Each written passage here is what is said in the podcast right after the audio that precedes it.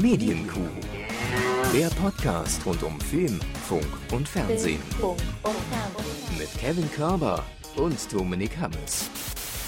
Hallo und einen wunderschönen guten Tag oder guten Abend. Hier ist Ihr Radio Medienkuh, das Neueste aus der Medienbranche. Heute mit unserem Experten zum Thema Film, im Studio Dominik Hammes. Hallo, Herr Hammes. Hallo, Herr Körber. Es tut gut, wieder hier im Studio zu sein und wir, wir bekommen Sie, wir heißen Sie willkommen zur Medienkuh Nachtschleife. Hallo.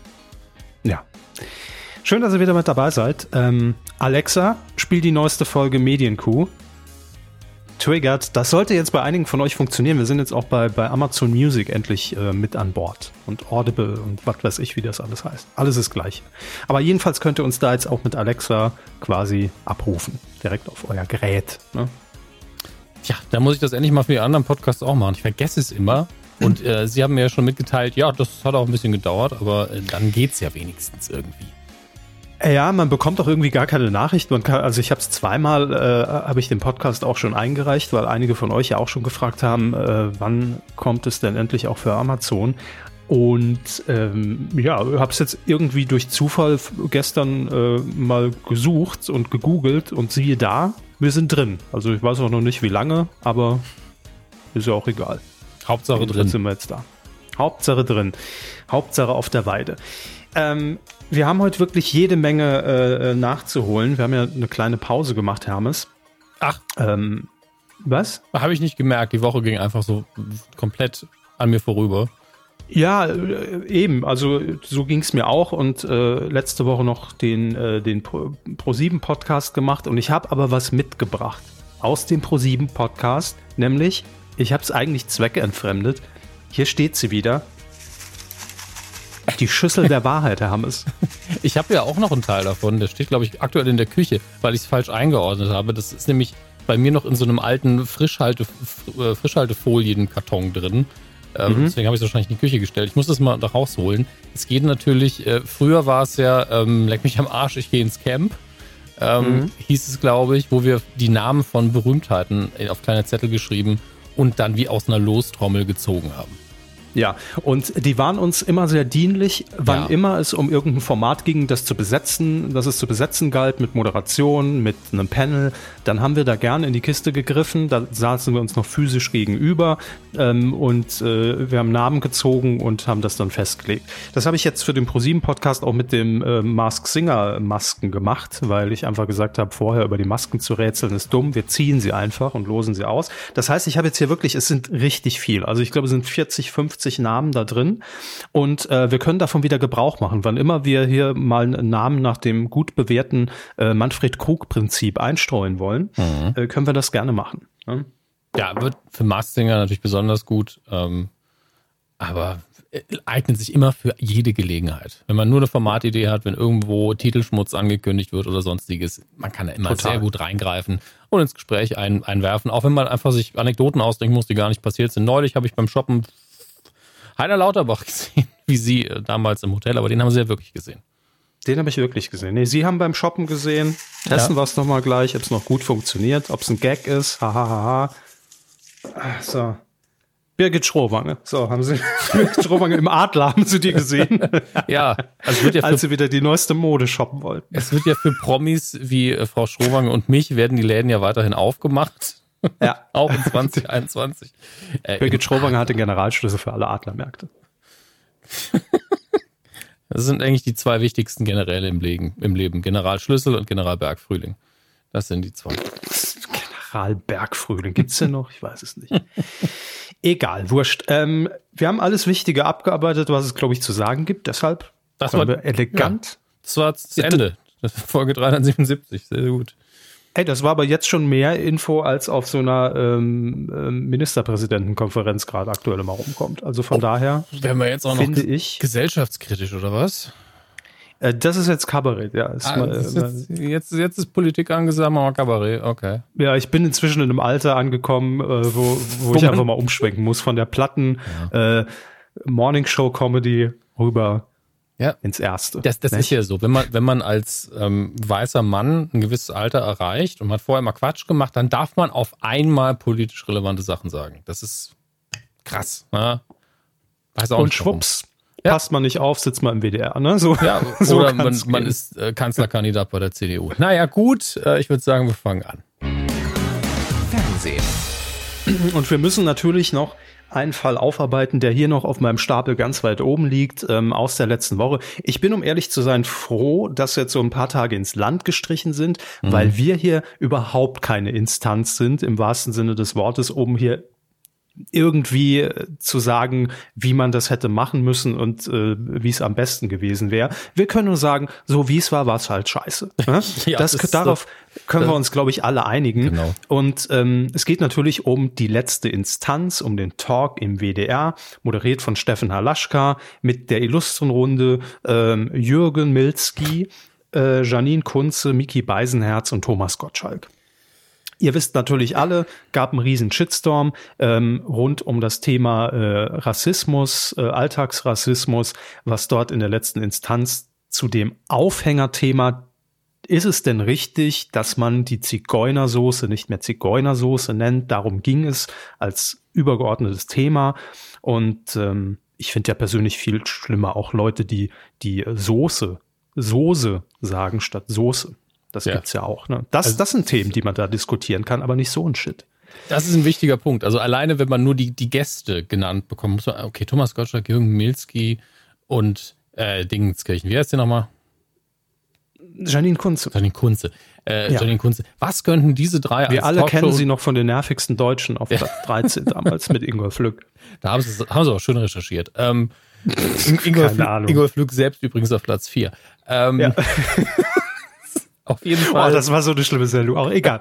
ja. auf, auf jeden Fall, wenn man nur diese Gäste hört, dann weiß man, man kann solche triviale Dinge diskutieren wie Bratwurst oder Schnitzel, Kartoffelsalat oder Bratkartoffeln.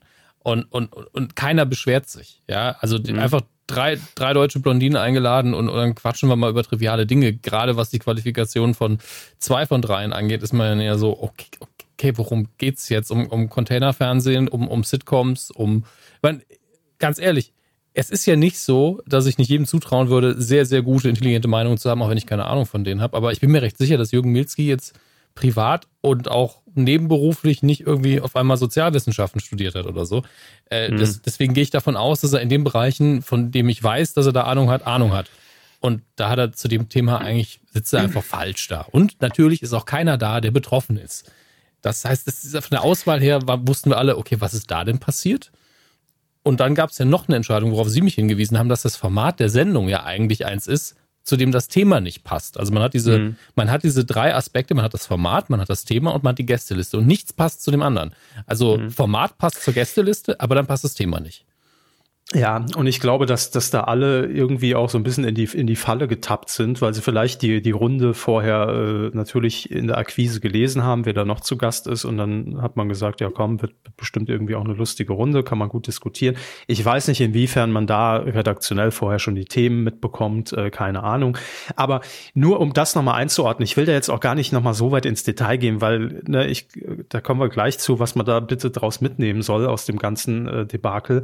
Ähm, aber was ich relativ wichtig finde, und deshalb sind wir ja da, weil noch, ich glaube, einen Abend später auf äh, Clubhouse, da ist die App nochmal, es war, glaube ich, der, der letzte große Aufreger auf Clubhouse, ähm, auch Kai Blasberg, ehemaliger Tele5-Chef und Olli Kalkofe unter anderem äh, dazu diskutiert haben. Hm. Und da auch gar nicht so dieses Verständnis, was ich, das soll jetzt gar keine Kritik an Leuten sein, die, die sich dazu geäußert haben, weil sie es einfach nicht wissen. Aber ich finde, da können wir einmal Kompetenz beweisen, um aufzuklären, ähm, woher dieses Format überhaupt kommt. Wie Sie eben schon gesagt haben, wir hatten hier schon mal über die letzte Instanz auch, glaube ich, gesprochen. Mhm. Und soweit ich mich erinnern kann, äh, ist es ein ursprüngliches ähm, Bühnenprojekt von Steffen Halaschka, das es auch schon mehrere Jahre gibt, mit Kalle Schwensen, ja, dieser äh, Hamburger Kiezlegende und ähm, kommt, glaube ich, von der Bühne und man hat irgendwann letztes Jahr vor zwei Jahren im WDR gesagt, hey, lass uns das doch ins Fernsehen bringen. Ist doch irgendwie ganz, ganz illustrer Talk und es soll ja diese Stammtischatmosphäre hergestellt sein. Ne? Also das soll ja bewusst, so heißt ja auch deshalb die Sendung, die letzte Instanz, so ein bisschen mit Augenzwinkern sein, so, wir entscheiden jetzt final über dieses Thema und dann ist es aber auch weg. Ne? Dann haben wir es ausdiskutiert und es soll auch bitte jeder Meinung da reinbringen und meinungsstark sein und jetzt nicht hier so eine Larifari-Diskussion, sondern soll schon jeder für seine Meinung auch so ein bisschen einstehen und provozieren. Ne? Das ist das Konzept der Sendung. Soweit ja auch, kann man darüber streiten, ob man es geil findet oder nicht, so weit, so gut. Und deshalb ja auch diese Mechanik, dass am Ende jedes Themas auch das Publikum, das normalerweise dort sitzt, in diesem Fall wegen Corona äh, war es natürlich ein bisschen weniger als sonst, dann auch nochmal rote und grüne Karten hat, über ne, dass am Ende dieses Themas abgestimmt wird, jo, bleibt oder kann weg, danke, tschüss. Das ist das Prinzip der Sendung. Nur da muss man dann halt einfach sagen, da liegt das Versagen einfach in der Redaktion, weil zum einen, wie Sie auch schon völlig richtig gesagt haben, für das Thema, und das war, auch das muss man fairerweise sagen, ja nicht das einzige Thema der Sendung. Ne? Also es ging um fünf, sechs Themen, das war ein Part davon. Und ähm, das ist aber alleine die Frage, also alleine, dass man darüber abstimmen lässt am Ende, Sagen wir weiter Zigeunersoße oder nicht? Ja oder nein? Wir brauchen hier jetzt eine Entscheidung. Allein das zur Frage zu stellen, bringt einen ja auch schon rein psychologisch gesehen in so eine Situation, dass man darüber reden muss. Also, ne, und da ist man, glaube ich, dann eher auch versucht zu sagen, äh, ja, das ist ja jetzt Quatsch. Nee, nee, das soll schon weiter so heißen dürfen. Ähm, also deshalb alleine fand ich das redaktionell einfach komplett daneben so eine Frage, über die man sehr differenziert und auch mit Menschen, die dazu was sagen können, dann zu reden, aber nicht in, innerhalb von dieser Runde.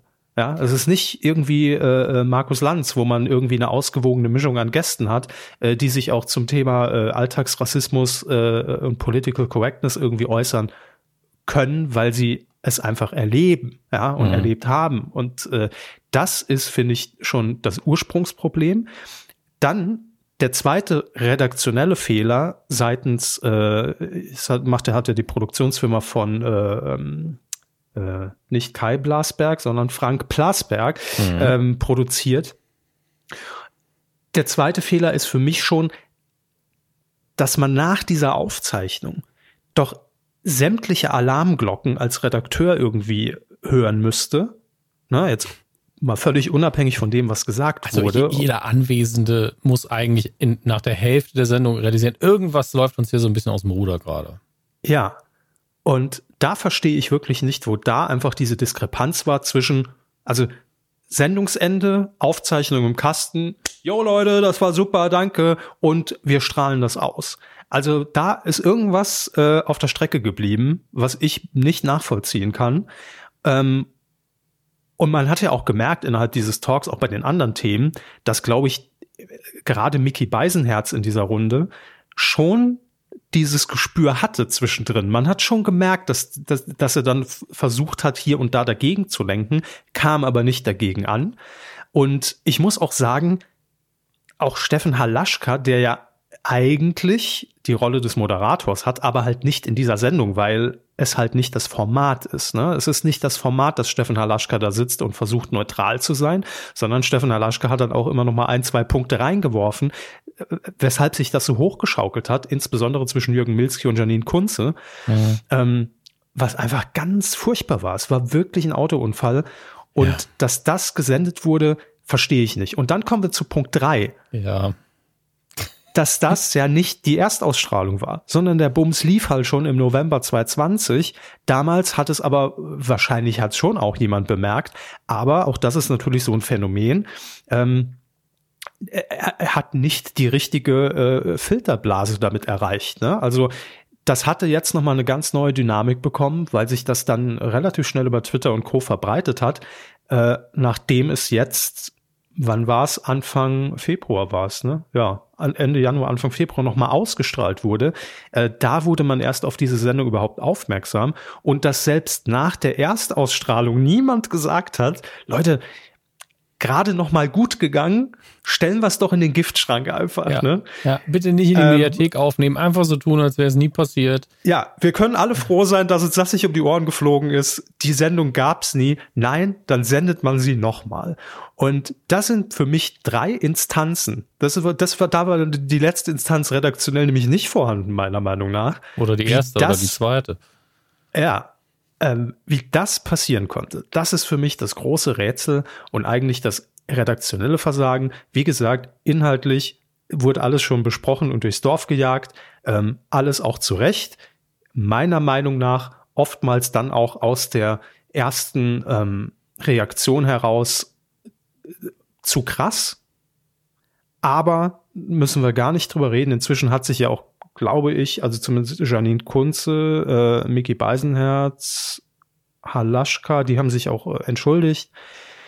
Ähm, aber ja, ne, also dass da die Aussagen, die gefallen sind, egal von wem eigentlich, kann man alle, alle in einen Sack und, und, und, und, fertig, äh, muss man halt sagen, war kompletter Shit.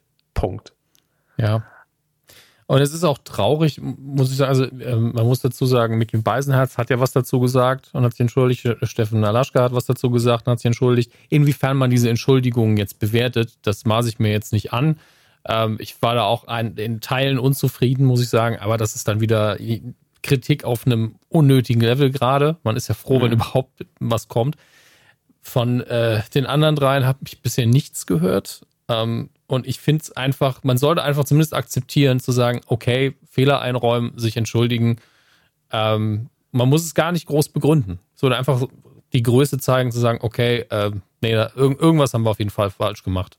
Sehe ich an den Reaktionen und wenn ich es mir nochmal angucke, realisiere ich auch, okay, das war nicht cool. Mehr, mehr will man ja erstmal gar nicht. Und ich finde es einfach schade, dass da von Gottschalk und Co. nichts gekommen ist. Ähm, bin, bin ich persönlich auch ein bisschen enttäuscht, muss ich einfach sagen. Gleichzeitig kann ich mir vorstellen, dass das von seinem Level aus so aussieht, ach komm, ach wurscht, in drei Wochen reden die Leute über was anderes und heute stehen wir ja da und es ist schon längst nicht mehr das Hot-Button-Thema. Ähm, mhm. Verstehen Sie Hot-Button? Ja, ähm, wegen, ja. ja, ja, genau. Und äh, das muss man, muss man natürlich sagen, beruflich und karrieretechnisch versteht er das natürlich, dass das so ist. Aber es würde ihm auch kein Zacken aus der Krone fallen, wenn er einfach sagen würde, ja, okay, war scheiße, sorry. Nee, da, da stimme ich Ihnen komplett zu. Ähm, das sehe ich genauso. Ähm, wie, also nur noch mal zwei haben sich laut meines Wissensstandes nicht geäußert, also Jürgen und, und Thomas Gottschalk. Ähm, die anderen drei haben es getan. Okay. Und ja, ähm, ich, ich, ich bin da immer so zwiegespalten, weil da kommt man natürlich dann schnell in so ein Fahrwasser, wo es heißt, ach ja, nur weil die Legende Thomas Gottschalk jetzt äh, das gesagt hat, ist es irgendwie weniger schlimm. Das ist Quatsch. Also ich finde das genauso scheiße, was er gesagt hat und einfach unüberlegt. Ich differenziere aber trotzdem, und das meine ich nicht nur in Bezug auf ihn, sondern auf alle Beteiligte in dieser Runde, dass da niemand, der da sitzt, ein Rassist ist. Also von seiner Haltung her. Aber, und das hat diese Sendung gezeigt, und das finde ich das viel Schlimmere und das eigentliche Learning aus dieser ganzen Sache, dass dieser Alltagsrassismus, ja, und ich würde jetzt einfach mal sagen, den jeder von uns irgendwie in sich trägt. Von 0% bis 100 ist Natürlich. da alles drin. Ähm, dass das offenbart hat, dass das immer noch ein fucking Problem ist. Und dass man sich einfach damit auseinandersetzen muss und ähm, da vielleicht auch noch sensibler sein muss. Und das haben alle Beteiligten, glaube ich und hoffe ich, einfach als große Lektion und Denkzettel, der eine vielleicht mehr, der andere vielleicht weniger, ähm, zu spüren bekommen und nehmen das so mit ähm, und insbesondere auch alle Sendeanstalten und alle Redaktionen, dass man sowas einfach äh, verhindern muss in Zukunft. Also am besten verhindert, indem man so ein Thema überhaupt gar nicht in, in, in den Fokus in so einer Sendung stellt. Ähm, und wenn dann nur mit den entsprechenden Leuten, die da auch was zu sagen können. Ja, also wie gesagt, Thema passt nicht zum Format, äh, Gästegruppe Null. passt nicht zum Thema. Und hätten die drei oder vier jetzt irgendwie diskutiert, boah, 2020 war es ein bescheuertes Jahr und einfach die dümmsten Momente rausgenommen aus dem Jahr, hätten die kurz diskutiert und gesagt, na, kann das Jahr weg oder nicht, wäre es eine okaye Sendung geworden. Ja, wenn ja. sie dann nicht tatsächlich da auch nochmal ins Klo gegriffen hätten und gesagt, ja, Black Lives Matter, ach, das war ja auch noch. Äh, also davon muss man eben die Finger lassen im Moment. Und gerade in Sachen, ähm, also das Thema ist es natürlich wert, dass man es bearbeitet, aber eben nicht in dem Rahmen. Und äh, ich kann aus unserem Kosmos jetzt nur darauf verweisen, gerade was Alltagsrassismus angeht und ähm, die ganze Kiste und dass wir eben alle Vorurteile haben. Hört euch vielleicht nochmal den Talk mit Aurel Merz an, den wir gemacht haben letztes Jahr. Einfach nur zur Erinnerung. Ja, letztes Jahr hatten wir ja alle ganz kurz so gedacht, als würden wir ein bisschen an uns rumkritisieren und, und dann haben wir es wieder vergessen, irgendwie drei Monate später. Und das ist schade einfach. Also das ist noch nicht mal so, dass man sich jetzt irgendwie ins Büßergewand anziehen muss und sich schlecht fühlt. Einfach nur so, ach stimmt, wir, wollten nee. darauf achten, stimmt ja. Und, und, und um ehrlich zu sein, ich bin auch kein Fan davon, weil was man dann auch auf Twitter gelesen hat, äh, äh die, die dürfen alle nie mehr irgendwo auftreten etc. pp, halte ich auch für einfach für übertriebenen Quatsch. Aber ähm, es muss einfach äh, jetzt ganz provokant gesagt, vielleicht war dieser Tiefschlag auch zwischendurch mal wieder gut, damit man sieht, wo man steht, ne? wie Sie gerade gesagt haben, ein halbes mhm. Jahr danach gefühlt, nämlich äh, einfach noch kein Zentimeter weitergekommen, um ehrlich zu sein. Ähm, vielleicht braucht man das ab und zu mal, um wieder wach zu werden und um das zu realisieren auch. Aber es war trotzdem unnötig. Hätt, äh, hätte, hätte man sich alles sparen können. Nun gut, äh, das nur ganz kurz äh, nochmal aufgearbeitet, weil es ja schon ein Riesenaufreger war und äh, wir zumindest so ein paar Sachen, äh, die wir beisteuern können, die wir wissen, hier nochmal auch anmerken wollten. Mhm. Und wie gesagt, zu dem generellen Thema, das äh, darüber sollen bitte andere reden. Ja, also man muss ihnen natürlich andere, äh, andere ist immer blöd. Betroffene sollen drüber reden, dürfen, können, müssen, sollen, und wir anderen müssen ihnen aber den Raum auch geben können. Ja, das müssen wir auch zulassen und auch hin, hinhören und zugucken. Aber ja.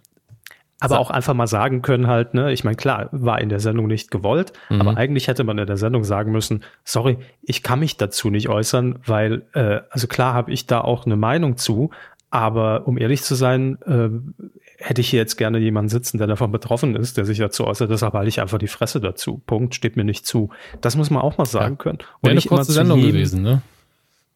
Bitte? Wäre eine sehr kurze Sendung gewesen. Ja, wäre eine kurze Sendung gewesen, aber äh, vielleicht auch nicht. Vielleicht hätte man dadurch auch einen anderen äh, Diskurs geschaffen und vielleicht hätte man dann auch nach zwei Minuten dann das Thema gewechselt und Stefan Alaschke hat gesagt, jo, okay, sehe ich ein. Ich muss Machen wir weiter. muss jetzt mal eine, eine, andere Frage stellen, die zum Thema zwar ist, also zur Sendung, aber nicht mehr zu dem großen Aufregerthema. Aber warum moderiert mhm. das denn bitte Steffen Halaschka?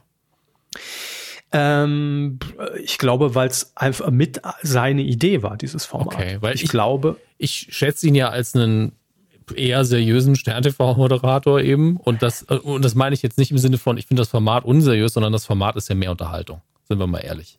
Letzte Instanz ist ja fast schon Comedy. Und das ist ja eins der Probleme gewesen. Ja, es ist, es ist im Prinzip so ein bisschen sieben Tage, sieben Köpfe halt, ne, auch. Genau. Und, nur, ähm, nur dass es nicht geschrieben ist. Dadurch, dass Halaschka da saß, war ich nämlich auch so, weil ich das Format nicht mehr auf dem Schirm hatte. So, ah, das ist mhm. eine ernste Runde mit dummen Gästen. Und dann so, nein, das ist eine alberne Runde mit, mit falschem Thema und dumm. Also die Gäste sind nicht dumm, ne? Die Gästeauswahl war unpassend. Mhm.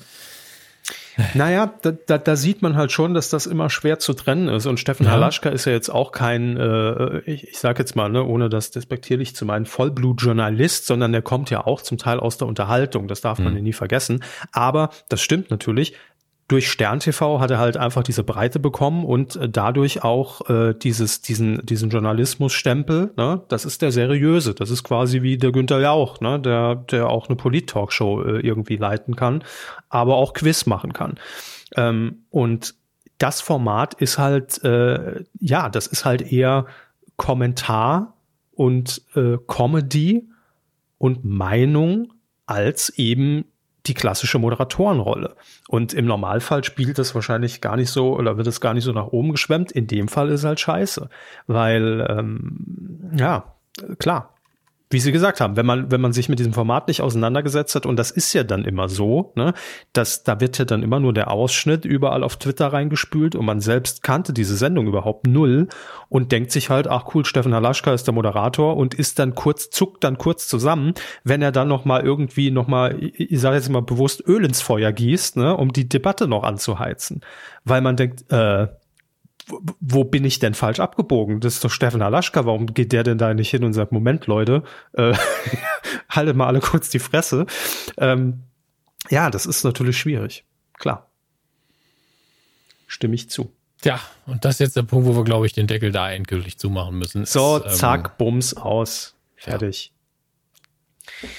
Ähm, ich mache jetzt mit auch eigentlich mit einem Downer weiter, was das Thema angeht, aber die Sendung war gut und die Sendung war schön und wir hatten hier ja schon drüber gesprochen, nämlich dieses äh, Vox-Event, dieses zweiteilige Show-Event, Showtime of My Life. Die Promis ziehen blank ähm, für das Thema Vorsorgeuntersuchung in Sachen Krebs. Mhm. Und ähm, wir alle wussten ja nicht so richtig, was uns da erwartet. Ich weiß noch, dass wir uns darüber unterhalten haben, wie muss man sich das vorstellen? Müssen die da Challenges machen oder gibt's da, ist das eine Show oder wie ist es? Ähm, ich habe mir die erste Folge zumindest angeguckt. Das war die äh, Ladies Night mit Nicole Staudinger, Stefanie Hertel, Ulla Kock am Brink, Mirja Dumont, Mimi Fiedler, Elena Carrière, Lilly, Paul Roncalli und Nadine Angerer. Und ähm, ich mach's einfach ganz kurz. Das war ein richtig gutes Stück Fernsehen mal wieder, was Vox da hingelegt hat. Ähm, ich habe ein paar Kritikpunkte. Also sagen wir es mal so, jede Frau, die dort war, hat natürlich ihre ganz eigene Geschichte zum Thema Krebs mitgebracht. Entweder hat es die Familie, den, den familiären Umkreis, die Eltern betroffen, äh, vielleicht hat es einen selbst auch betroffen und ja, am Anfang kamen diese Frauen eben zusammen, haben halt da ihre Geschichten erzählt, was schon, also war schon harter Stoff und es ist jetzt wirklich kein Wohlfühlfernsehen. Ne? Also da muss man auch schon, äh, sagen wir mal, jetzt nicht unbedingt in einer depressiven Phase am besten sein, um sich die Sendung anzugucken. Aber die waren einfach alle richtig gut ausgewählt und man hat auch gemerkt, dass äh, mit jeder Geschichte, die sie sich er erzählt haben und je, je, mehr sie sich da privat auch gezeigt haben und geöffnet haben untereinander, dass natürlich auch dieser Zusammenhalt irgendwie da war, ne? weil jeder sich auch mit der Situation irgendwo identifizieren konnte und einen Ansatzpunkt hatte. Äh, und äh, auch viele Tränen geflossen sind, natürlich, klar. Ähm, das ist auch so ein Kritikpunkt, wo ich sagen muss, da hat man bei der Sendung vielleicht hier und da so ein bisschen zu viel auf die Tränendrüse gedrückt. Also nicht, dass ich den nicht abkaufe, dass es wirklich so war. Also, dass sie wirklich ergriffen waren von den anderen Geschichten äh, oder nochmal selbst irgendwie in ihrer Vergangenheit zurückgeworfen wurden. Aber man muss nicht alles dann nochmal mit Zoom und dramatischer Musik und ne, das war mir so ein Tick zu viel hier und da. Mhm. Ähm, und nochmal kurz die Story erzählt. Es äh, gipfelte ja alles darin, nachdem man äh, dann auch äh, seine Geschichten äh, sich gegenseitig erzählt hat, dass man über ein paar Wochen hinweg trainiert hat, um am Ende eine Show zu präsentieren, äh, so eine Varieté-Show, ne, so burlesque in diese Richtung, um am Ende blank zu ziehen, um damit so ein Zeichen zu setzen, geht bitte zur Vorsorge. Und natürlich wusste man gar nicht, wie wird das jetzt aufgelöst. Also man hat dann gesehen, es gab so Trainingseinheiten, wie sie sich dann darauf vorbereitet haben und äh, äh, es wurde denen erstmal vorgetanzt, wie es aussehen muss, nachher die Choreografie und alle so, ach du Gott, wie soll ich das schaffen? Bin totaler Körperklaus, wie soll ich das hinbekommen? Ein Körperklaus. Ähm, Körperklaus. Ähm, und das war alles auch gut und charmant und äh, hat alles gepasst. Mir wurde es nur hinten aus irgendwie alles zu lang. Also die Sendung ging, glaube ich, zweieinhalb Stunden, also mit Werbung. Und äh, gefühlt hat man diesen Auftritt dreimal gesehen. Nämlich einmal haben sie es dann den Männern, die dann am nächsten Tag dran waren, vorgetanzt, also noch ohne blank zu ziehen, sondern einfach die Choreografie, dass die sich schon mal an, das angucken konnten und auch etabliert wurden für die, nächste, für die nächste Folge schon. Alles gut. Dann hat man noch mal die Generalprobe gesehen, die natürlich völlig schief lief, ja, und äh, Guido Maria Kretschmer, der das präsentiert hat, also der die Frauen begleitet hat, auch super in seiner Rolle war und äh, Mozzi Mabuse, ähm, die das Ganze tanztechnisch ein bisschen äh, begleitet hat. Äh, die haben dann die Hände über dem Kopf zusammengeschlagen, weil die Generalprobe so schief lief und ach Gott, oh Gott, das wird morgen alles nix äh, oder in ein paar Stunden. Und dann hat man noch mal den Auftritt gesehen. Das heißt, man hat eigentlich in der letzten Stunde dreimal diese Choreografie gesehen, wo ich gesagt habe, ja, hätte einmal weniger wäre jetzt auch nicht schlimm gewesen. Ne? Ich kann es jetzt fast selbst mit tanzen. Das war natürlich eine Lüge, aber übertragen. Ähm, und am Ende gab's dann äh, ähm, ja die große Show auf der Bühne. Ich glaube, Admiralspalast in Berlin wurde das Ganze aufgeführt. Natürlich auch nur vor den engsten Freunden, weil Corona und so weiter.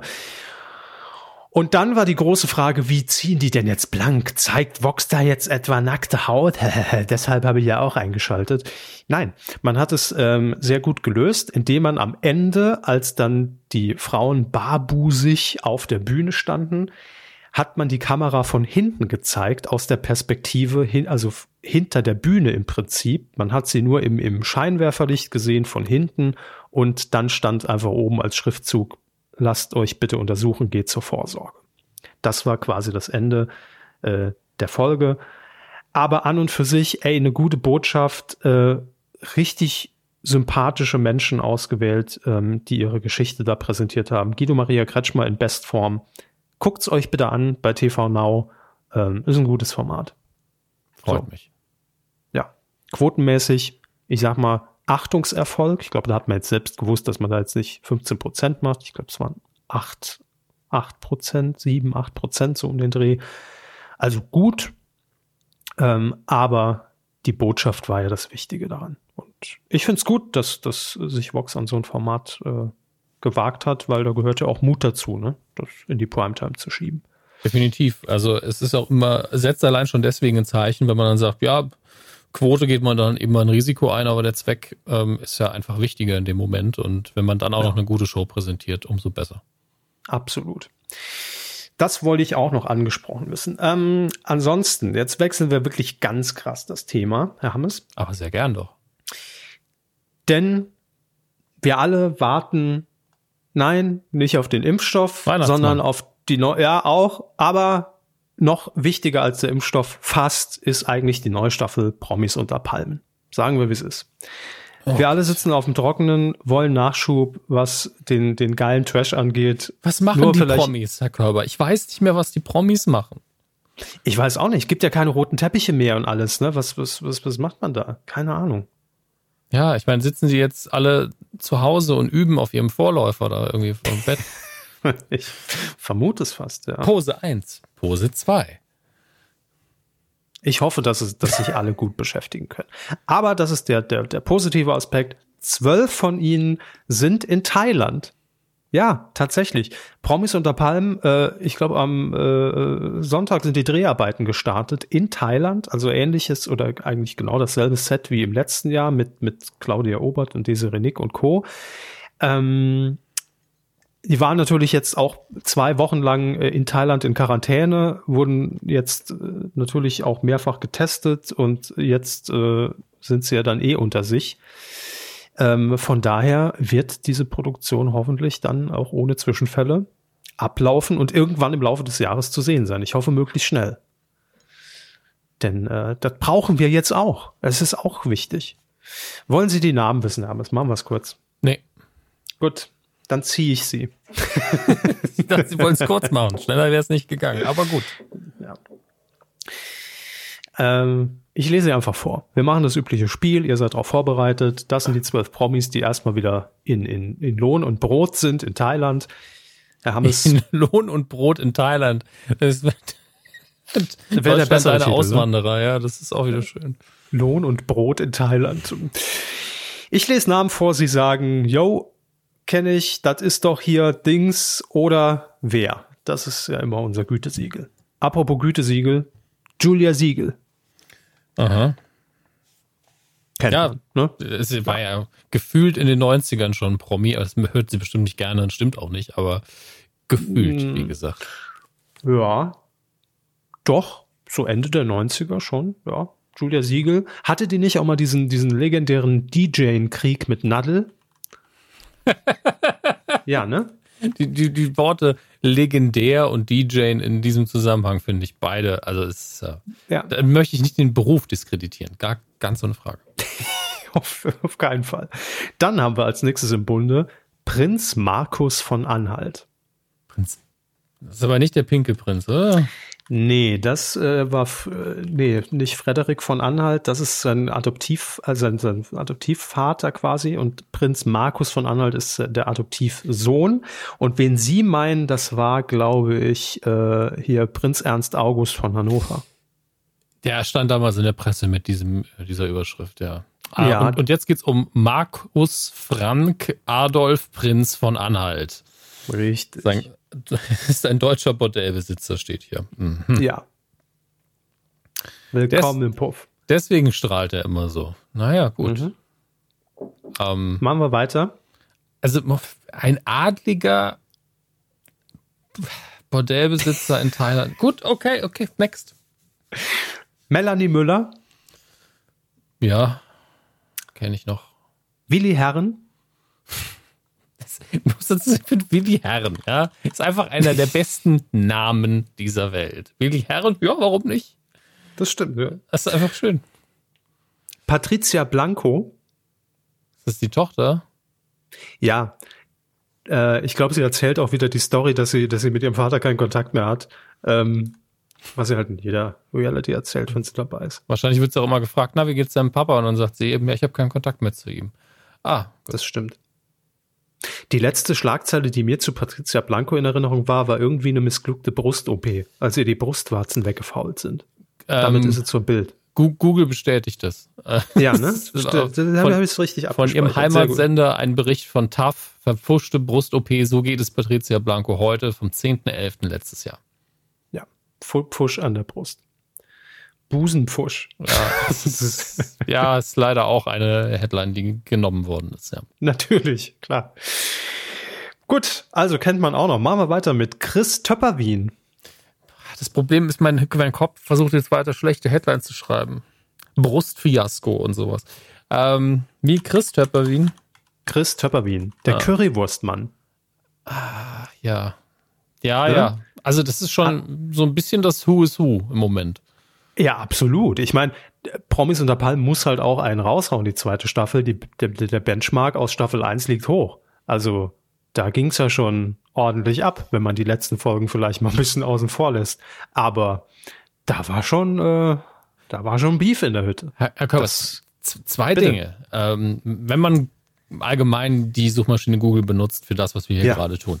Na, hier steht Chris Töpperwien rechts in diesem, diesem kleinen äh, Feld mit ein paar Bildern. Da steht unten drunter sein Beruf, Gastronom. Currywurst, achso. Ja, ein mhm. Auszug aus Wikipedia, bla bla bla, Ehepartnerin Magdalena Kelly, verheiratet 2014. Und dann wird auch oft gesucht, das ist auch immer interessant, in dem Fall Magdalena Kelly natürlich, seine Frau, Gisele Oppermann, Bastian Jotta, Domenico mhm. de, de, Kiko, de Chico, Chico.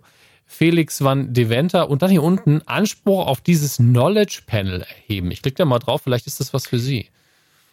Ah nein, darum geht es hier nicht. Schade. Schade, schade. Nee. Ähm, aber das sind äh, ja seine, seine äh, ähm, Mitinsassen aus dem Dschungelcamp. Er war ja mit Bastian Jotta im Dschungelcamp, äh, auch mit äh, Do, Do, Domenico De Chico und wer, wer da noch alles jetzt dabei? Giselle Oppermann waren alle in der gleichen Dschungelstaffel, wahrscheinlich deshalb auch immer im Zusammenhang genannt und gesucht. Mhm. Machen wir weiter mit Elena Miras. Okay. Jetzt wird's eng, ne? Wo hab ich denn? Hm. Nee, muss ich googeln. Sie mal.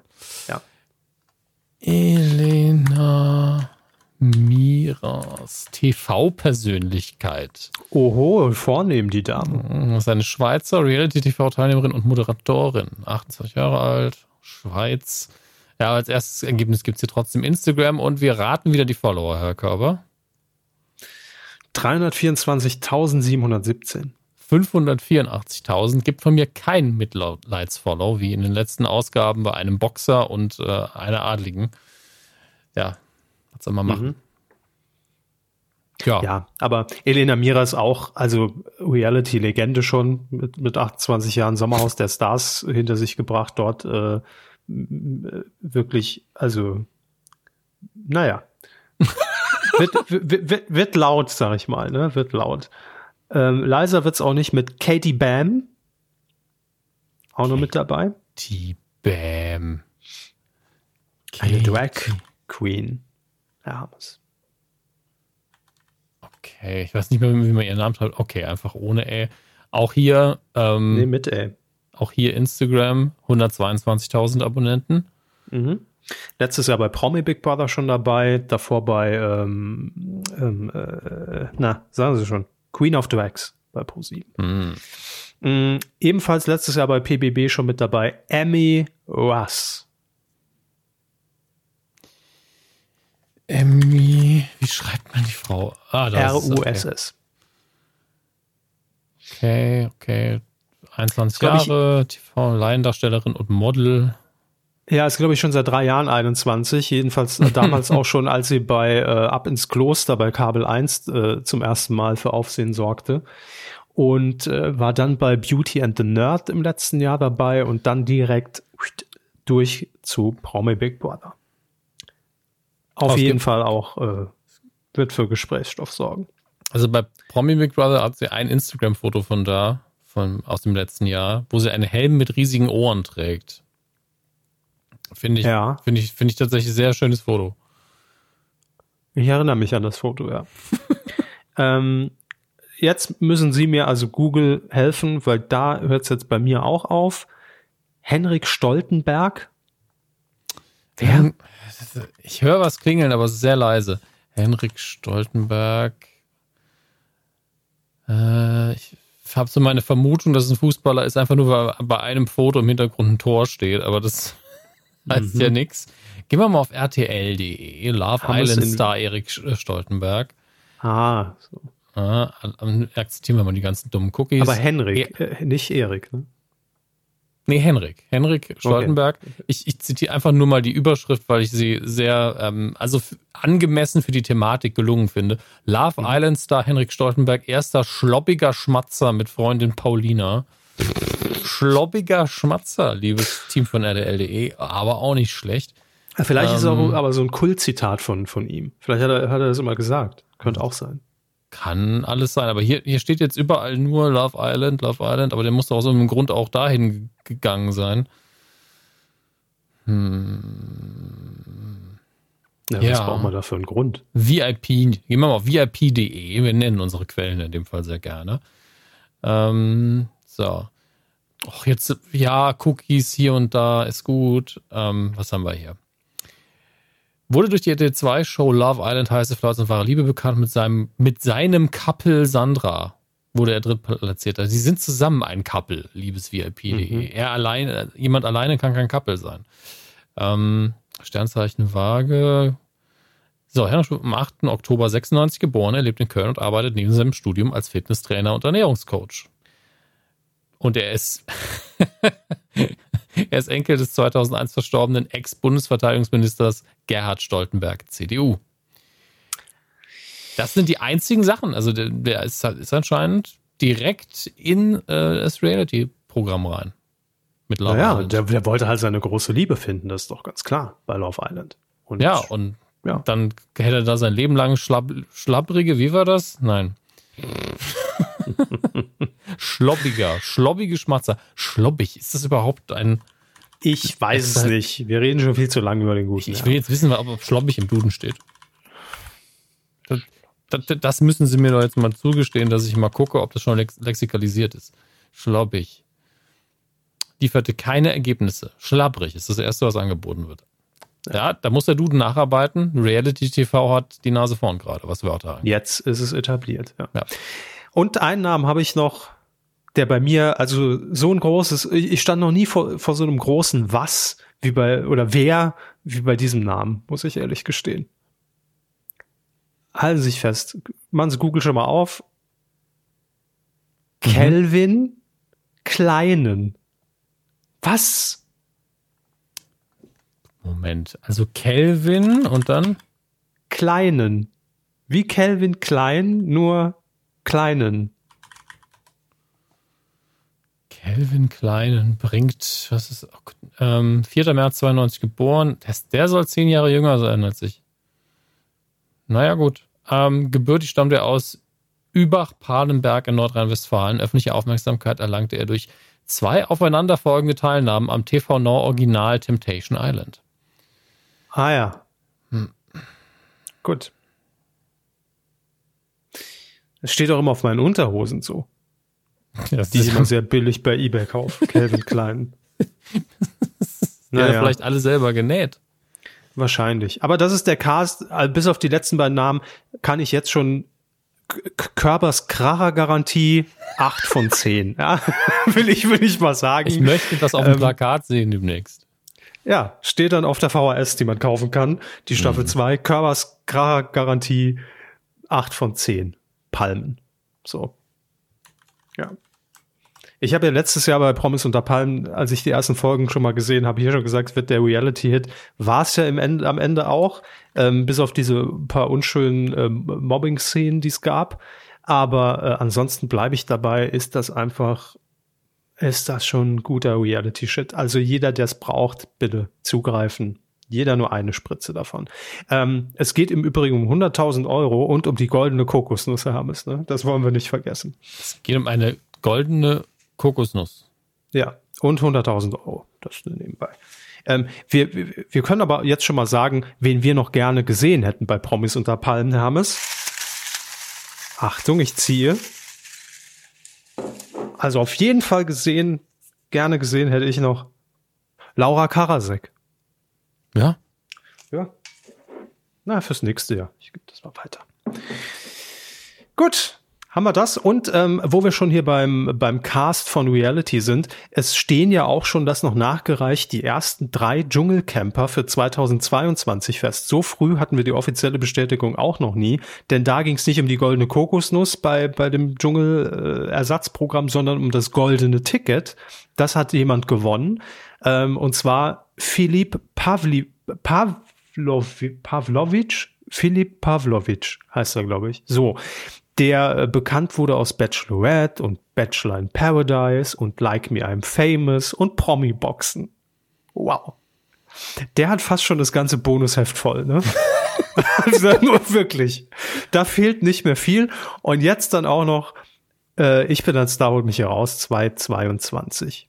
Gibt es bald den, den Reality TV Gäste Reisepass, wo man dann einfach mal einen Stempel bekommt? Ich glaube, den gibt's schon. Und am Ende kriegt man einen Döner gratis oder so. Ja, ich glaube, den gibt's. Da würde ich meine, meine Hand für ins Feuer legen.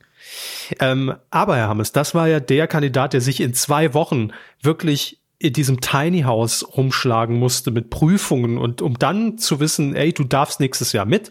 Da hatten es zwei andere schon wesentlich einfacher. Das sind die richtigen Stars, das sind die richtigen Namen. Die haben einfach die Wildcard von RTL bekommen und die wurden einfach innerhalb dieser Sendung dann auch angekündigt. Ja, übrigens, die zwei sind auch dabei, während die anderen Dödel daneben standen, die sich zwei Wochen lang den Arsch aufgerissen haben in dem Ersatzformat. Äh, hätte, hätte ich, hätte ich einen richtigen Hals. Aber egal, mit dabei wird auch sein Lukas Cordalis. Mhm. Will in die Fußstapfen seines Vaters treten. Der erste äh, Dschungelkönig damals, 2004, 2004. Das ist einfach, ist einfach genauso wie die neuen, die neuen Rocky-Filme, Creed. Mit seinem Vater gleich tun. Ich hoffe, der Soundtrack ist auch so. Wir werden es erleben. Aber damit auch die, die komplette Familie schon im Dschungel gewesen. Costa Cordalis war drin. Ähm, dann, äh, ah nee, seine, seine Frau, äh, ähm, hier Daniela Katzenberger war noch nicht drin, aber die Schwester von Daniela Katzenberger war drin, Jenny Frankhauser, die auch gewonnen hat den Bums. Und Mutter Iris Klein, also die Mutter von Daniela Katzenberger, die Schwiegermama, war auch schon drin. Das heißt, das ist schon eine richtige Dschungeldynastie, die da wow. ist. Ne? Das ist einfach Familienunternehmen. Sozusagen, ja. Die haben auch so einen internen Stempel schon.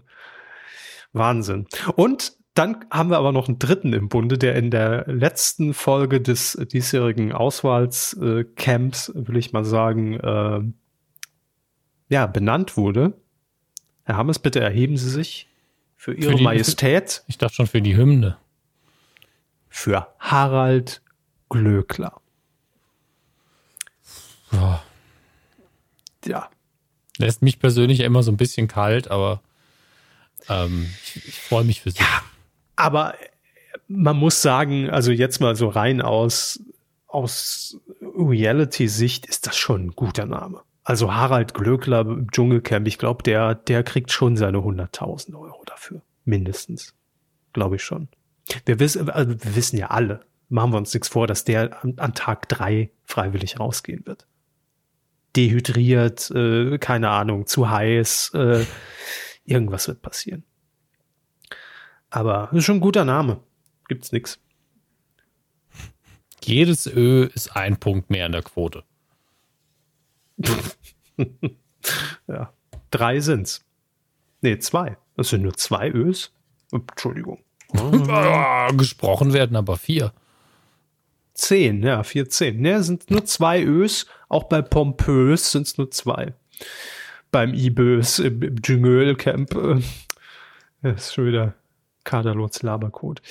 Gut, äh, ich wollte euch nur kurz up to date halten, was Reality angeht. Haben wir das auch wieder abgehakt. Ähm, zwei Mini-Meldungen am Rande noch. Es gibt eine neue Doku bei Netflix, die im März startet, nämlich mit äh, Finn Kliman und Olli Schulz. Hm. Hausboot Dieser, bauen. Genau, das Hausboot von äh, Gunther Gabriel. Ja. Gott hab ihn selig äh, haben ja Olli Schulz und, und Finn Kliman äh, gekauft, um daraus einen Ort für Kreativität zu machen, für Kreative, für Konzerte, einfach als äh, Location in Hamburg. Ist natürlich jetzt gerade ein schlechtes Timing, aber äh, zwei Jahre haben sie jetzt daran gewerkelt. Man hat das ja auch immer mal äh, in, in Olli Schulz Insta-Stories äh, mitbekommen und in äh, Fest und Flauschig. Und ja, am 9. März kommt die Dokumentation dazu. Vier Folgen sind es geworden und hier steht in dem, in dem Pressetext, finde ich sehr schön, man lässt noch so ein bisschen offen, ob diese zwei Jahre zwischen Finn Kliman und Olli Schulz jetzt zu einer tiefen Freundschaft geführt haben oder nicht, weil es wohl auch oft eine Zerreißprobe war, dieses Boot da irgendwie umzumodden und aufzumöbeln. Äh, ich will hier ein schönes Zitat ähm, äh, noch vorlesen. Äh, wo war es denn? Ah, hier. Finn Kliman sagt, Olli ist mein Anker, der mich runterzieht. das ist ein sehr schönes Zitat. Was will man mehr? Ja, und äh, Olli Schulz hat in den Trailern dazu, wahrscheinlich auch in den Interviewparts, ein wunderschönes T-Shirt getragen. Einfach äh, schöner Verweis auf seine Rolle in den Bibi Blocksberg-Filmen. Das fand ich sehr süß. Ich ja, ich sehe es hier nur im Anschnitt Bibi und was Ja, Bibi und Tina und äh, die Pferde halt Amadeus und wie heißt das Sabrina. andere? Sabrina. Ja. Genau. Fand ich einfach süß. Sehr gut. Ja, ähm, und dann haben wir noch eine Personalie, Herr Hammes. Mhm. Keine Sorge, müssen nicht aufstehen. Kommt keine Fanfare. Es ist eher die, die Fortsetzung von wer. Es steht nämlich fest, wer für uns in diesem Jahr zum Eurovision Song Contest fährt. Stimmt. Hatte ich neulich auf Twitter schon gesehen, Namen aber wieder vergessen, weil ich aber auch kommentiert hatte, weil auch mich jemand gefragt hat, wer. Ich habe gesagt, man muss doch vor der ESC-Teilnahme nicht bekannt sein. Doch. Finde ich nicht. Unbedingt. Ja, Lena war ja auch krass bekannt. Nein, aber Lena war der Weg dahin, den man mitverfolgt hat Natürlich. und dann war sie bekannt. Aber die Leute, die jetzt beim Grand Prix, also der Rest von Europa, der sich das anguckt, die kriegen das ja in der Regel nicht so mit. Für die ist es, ah, die Person, die jetzt drei Minuten lang da performt hat. Und da muss es ja stimmen. Muss einfach nur ein guter Musiker sein.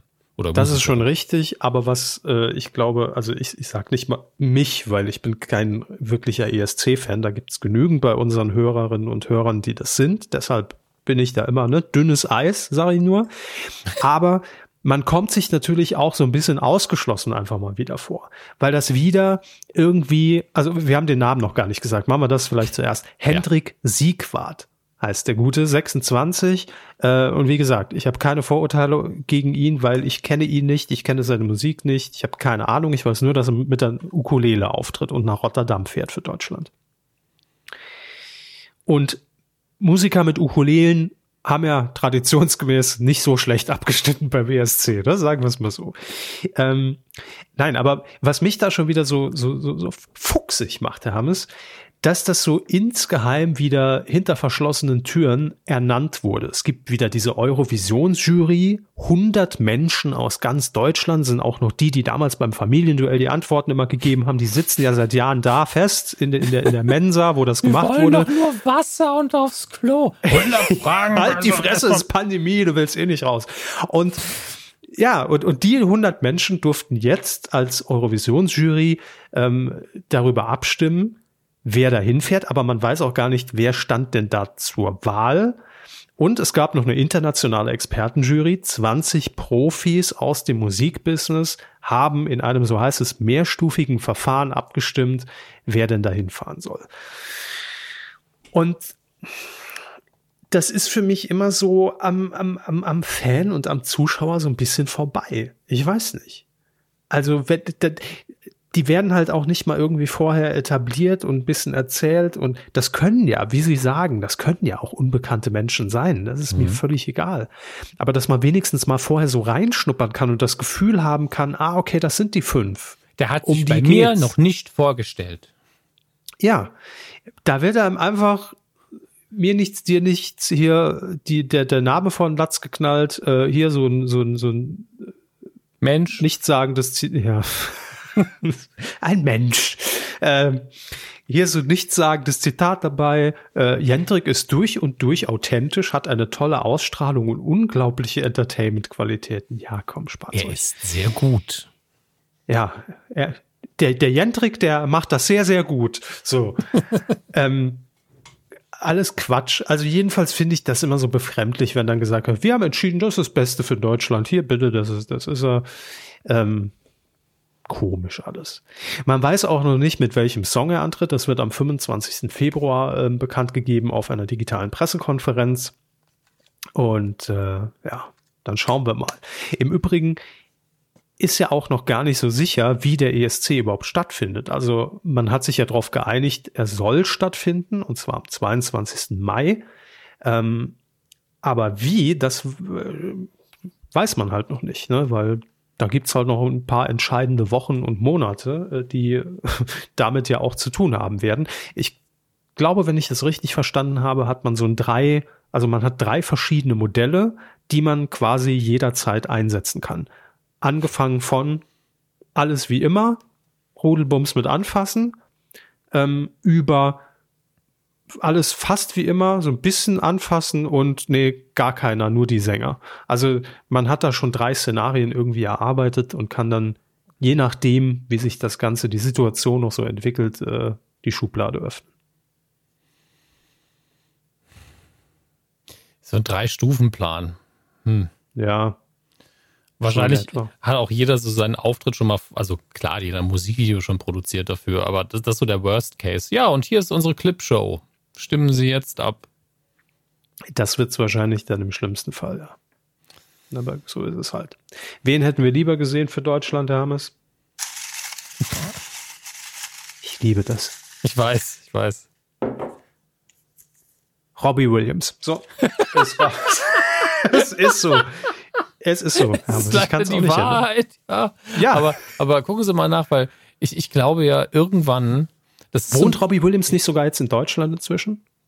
Gab es da nicht so eine der, Meldung? Der hatte mal irgendwie eine Villa hier, aber ich glaube, der lebt nicht mehr hier. Nee, ähm, nee, nee, nee, nee, das war jetzt ganz, nee, ganz nee, frisch. Nee, äh, Moment, was?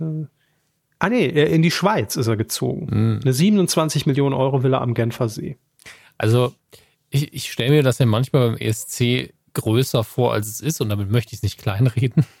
Aber äh, es gibt ja diese, diese Serie, die zumindest ein sehr, sehr gutes Konzept hat, Designated Survivor, wo es darum geht, dass irgendwie, ich glaube, der gesamte Senat und der Kongress und alles wird in die Luft gesprengt in den USA und alle sind tot, bis auf eine Person. Also Fiktion, ne? Ja, Fiktion, ist, ist, Leute. Fiktion. Nicht direkt äh, Twitter-Eilmeldung äh, ja. raushauen. Nee, nee. Ist Fiktion. Und es gibt immer diesen einen Designated Survivor, der weggesperrt wird für eben diesen Katastrophenfall. Und der ist dann im Zweifelsfall eben der Präsident. Ja, weil er einfach in der Rangfolge, es ist das King Ralph Prinzip. Ja, die ganze, äh, die, die ganze britische Monarchie wurde ausgelöscht, aber man hat natürlich nochmal einen Erben ausfindig gemacht, irgendwie den, mhm. den Spross von einem unehelichen Kind äh, eines Monarchen. Und äh, designierte zu Norbert Röttgen, ne? Quasi. oh Gott. Ja. Ähm, und ich stelle es mir im ESC manchmal auch so vor, so, dass es nicht nur vier Pläne gibt, sondern auch so, so zehn. Und im zehnten Fall kriegen Sie so einen Umschlag, Herr Körper, weil Sie müssen es jetzt moderieren ist ansonsten keiner mehr da. Ja, aber das passiert nur, wenn Peter Urban nicht aufgetaut werden kann. Wenn Peter Urban nicht aufgetaut werden kann, dann stehen wir natürlich Spalier. Also für, für diesen Fall des absoluten Notfalles, Ausnahmezustand in Deutschland, da würden wir natürlich sofort die Mikrofone einschalten. Ich Doch. mach's über Twitter. das machen wir jedes nee, Jahr. Nee, da, da kann man doch auch mal einblenden. Hier alle Kommentare auf Twitter, zack. Einfach vorgelesen von der Computerstimme. Ha, ha, ha, was für ein Outfit. Da dreht aber der Nadel am Hut. Was? Das Käme ist ein Original ja sehr nah. leid. Herr Hammes, Nur Liebe für Peter Orban.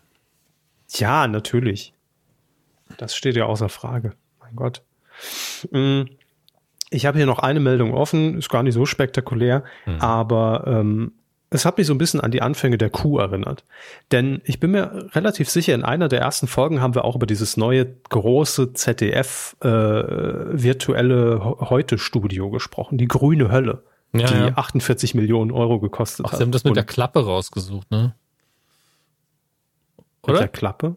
Es gab doch diesen, oder war das im Z, ist, ist egal, in einem der Studios war diese eine Klappe in diesem krassen Pult, diesem in Anführungsstrichen Schreibtisch, dem Präsentationspult, war diese Klappe halb offen. Haben Sie so, das nicht mitbekommen? Nee. Da nee, haben sich, das hab sich ganz, ganz viele beschwert, so mein innerer Monk dreht durch, macht diese Klappe zu und im Abspann ist dann einer der Moderatoren hingegangen, hat die Klappe zugemacht, ist dann aber nochmal zurück und hat aus einer Schublade einen Stift geholt, ist wieder weg und dann war die Schublade offen. Mega Gag. Knaller. Ja, doch, das war ein ganz toller Moment für mich auf Twitter. Ich habe die Nachrichten ja nicht geguckt. Also ich sag mal so, wenn wir uns alle dran zurückerinnern im letzten Jahr, Comedy-Preis ist dafür drin. Ne? Also auch verdient. Absolut verdient, ja, ist richtig. Aber wir, nee, eigentlich, wir haben noch einen besseren Anwärter, da kommen wir gleich zu. Aber nein, ich wollte nur sagen, ähm, das war ja damals so der Trend 2009, 2010, dass äh, auch RTL komplett auf virtuelle Studios gesetzt hat, weil man hat so tolle Animationen, man kann irgendwie alles reinfliegen lassen und äh, erklären und äh, ne, alles hat erstmal gar nicht funktioniert, hat einen Arsch voll Kohle gekostet und nach fünf Jahren hat es dann einigermaßen geklappt, ruckelfrei. Äh, jetzt die Rolle rückwärts, nämlich ähm, berichtet DWDL hier exklusiv, wollen wir natürlich auch als Quelle nennen, dass sowohl das ZDF auch schon angekündigt hat, in diesem Jahr ein bisschen was zu schrauben am Studio. Ist jetzt allerdings aufgrund der Pandemie auch so ein bisschen ähm, ja nach hinten gerückt. Aber auch RTL hat jetzt angekündigt, dass man weg möchte vom virtuellen Studio wieder hin zum realen Set, weil mehr Authentiz Authentizität Authentizität. So, schwieriges Wort. Ja, ist natürlich alles nur Marketing, bla bla. Aber generell ist es, finde ich, zu begrüßen. Ich, ich mochte das nie, diese virtuellen Sachen. Es ist ja, ich, nee. ich, ich habe auch meine Probleme damit. Ich denke, das richtige Mittelmaß wird man irgendwann mal finden oder den genau richtigen Einsatz, dass man sich da nicht so vorkommt, als würden die ähm, die Moderatoren einfach im Nichts schweben, weil so sieht es für mich immer ein bisschen aus. Und das liegt gar nicht daran, dass man das technisch schlecht umgesetzt hat. Das ist so eine Designfrage. Dafür ein Gefühl zu entwickeln, dauert, glaube ich, ein bisschen. Aber äh, was die Tagesschau relativ gut macht, die hat ja eigentlich auch hinten eine komplette Fläche, die sie bespielen. Aber das ist nicht virtuell, sondern das ist halt ein wirklich großer Screen, ne, eine Projektion, ähm, was es schon einfach greifbarer macht. Es sieht nicht so künstlich aus. Und wer mal wissen will, wie es, wie es, also ZDF-Studio auf Wisch bestellt aussieht, der guckt einfach mal im saarländischen Rundfunk den aktuellen Bericht. Da weiß man, ja, auch 3D-Technik, auch mit Roboterkameras und so weiter. Ach, Kameras, okay. Aber auch, aber ähm, was da grafisch abgeht, ist halt einfach Regionalliga. Im wahrsten Sinne des Wortes. Weil da ist halt keine tiefen Schärfe drin und das ist halt alles so, so hart gerendert. Neue Rubrik hart gerendert. ähm, und es sieht einfach nicht schön aus. Das sieht wirklich so, so computermäßig aus und nicht natürlich. Beim ZDF finde ich, ist noch die Mischung relativ gut gelungen, weil man auch vorne so eine Fläche hat, wo man sich ja auch hinsetzen kann. Ne? Und das, die Grafiken gehen ja auch alle mit, je nach Kamera logischerweise. Äh, es wird ja live gerendert und, und berechnet. Aber ähm, ja, ich bin, nee, ich bin immer eher Fan von, von realem Set. Mag ich. Natürlich darf da hinten ein riesen Bildschirm sein, das ist mir wurscht, aber so dieses komplett virtuelle war irgendwie nie meins. Schauen wir mal, wie es wird. War jedenfalls so, so ein kleiner Rückblick für mich, weil äh, das mit eines so gefühlt der ersten Themen war, über die wir auch geredet haben. ist wahrscheinlich erst in Folge 50 oder so passiert, aber ja. Eines der ersten Themen. Das ist schon lange her auf jeden Fall. War in der ersten Staffel, da können wir uns drauf einigen. Definitiv Staffel 1, ja. Ah, ich sehe es gerade, ich muss gerade mal wieder ganz viele AfD-Accounts blocken auf Twitter. Ähm, einfach nur, weil gerade der, der Lockdown wieder in den Twitter-Charts aufgetaucht ist. Ach so. Ja, ja. ja auf, auf, Platz 1 der Trends, jetzt am 10.02. um 19.33 Uhr in Deutschland, alles öffnen und auf dem zweiten Lockdown-Verlängerung. Schön. Verstehe ich nicht. War das ja schon lang genug? Leute, es ist wirklich, es ist auch für mich die sechste Stunde. Gut, ähm, das war's im Fernsehbereich. Wollen wir jetzt, wir haben es direkt mit dem Coup der Woche weitermachen, weil wir haben das spontan immer vorhin noch überlegt, komm, wir machen das einfach. Ähm, ja, können wir machen. Den, ich weiß gar nicht, ob der Jingle auf dem Board liegt, deswegen ähm, tun wir einfach so und ihr werdet im Nachhinein sowieso einen Jingle hören. Deswegen hier ist er, der Coup der Woche. Sehr guter Jingle. Exzellent. Also das hätte ich besser, nur schlechter einsprechen können. Hä? Was? ja, der Coup der Woche geht in dieser Woche an äh, Jean Pütt. also ja, ihr habt richtig gehört. Ja. Jean Pütt, der äh, legendäre Wissenschaftler aus dem WDR, von der Hobbythek, ne? kennen wir alle. Wir haben ja schon mal was vorbereitet. Und äh, Jean Pütt war ähm, zugeschaltet bei Bild Live, also bei dem Bewegtbild TV-Angebot von, von der Bild-Zeitung, wo irgendeine arme Reporterin mitten im Schnee irgendwo in Deutschland im Schneechaos stehen musste, weil Julian Reichelt gesagt hat, wir, wir brauchen den Schnee im Bild, damit die Leute kapieren, wie kalt es draußen ist. Ähm, und da stand sie dann und hat zu Zitat deshalb Jean Pütt geschaltet, äh, der auch irgendwo im Schnee stand. Wahrscheinlich wird er alles mit dem iPhone und über Skype geregelt, diese ganzen Schaltgeschichten. Wahrscheinlich einfach in seinem Garten. Ähm, warum war er zugeschaltet, Hermes? Weil er Experte weil er, ist. Weil er Jean Pütz ist. Ja, auch das. Also erstens war er Jean Pütz, zweitens ist er Wissenschaftler. Kein Mensch weiß wirklich, ob Jean Pütz Wissenschaftler ist, aber egal, er hat Experimente im Fernsehen gemacht, damit wissenschaftlich bewandert und er ist natürlich sehr alt ähm, und hat damals in den 70ern auch schon mal einen krassen Winter erlebt.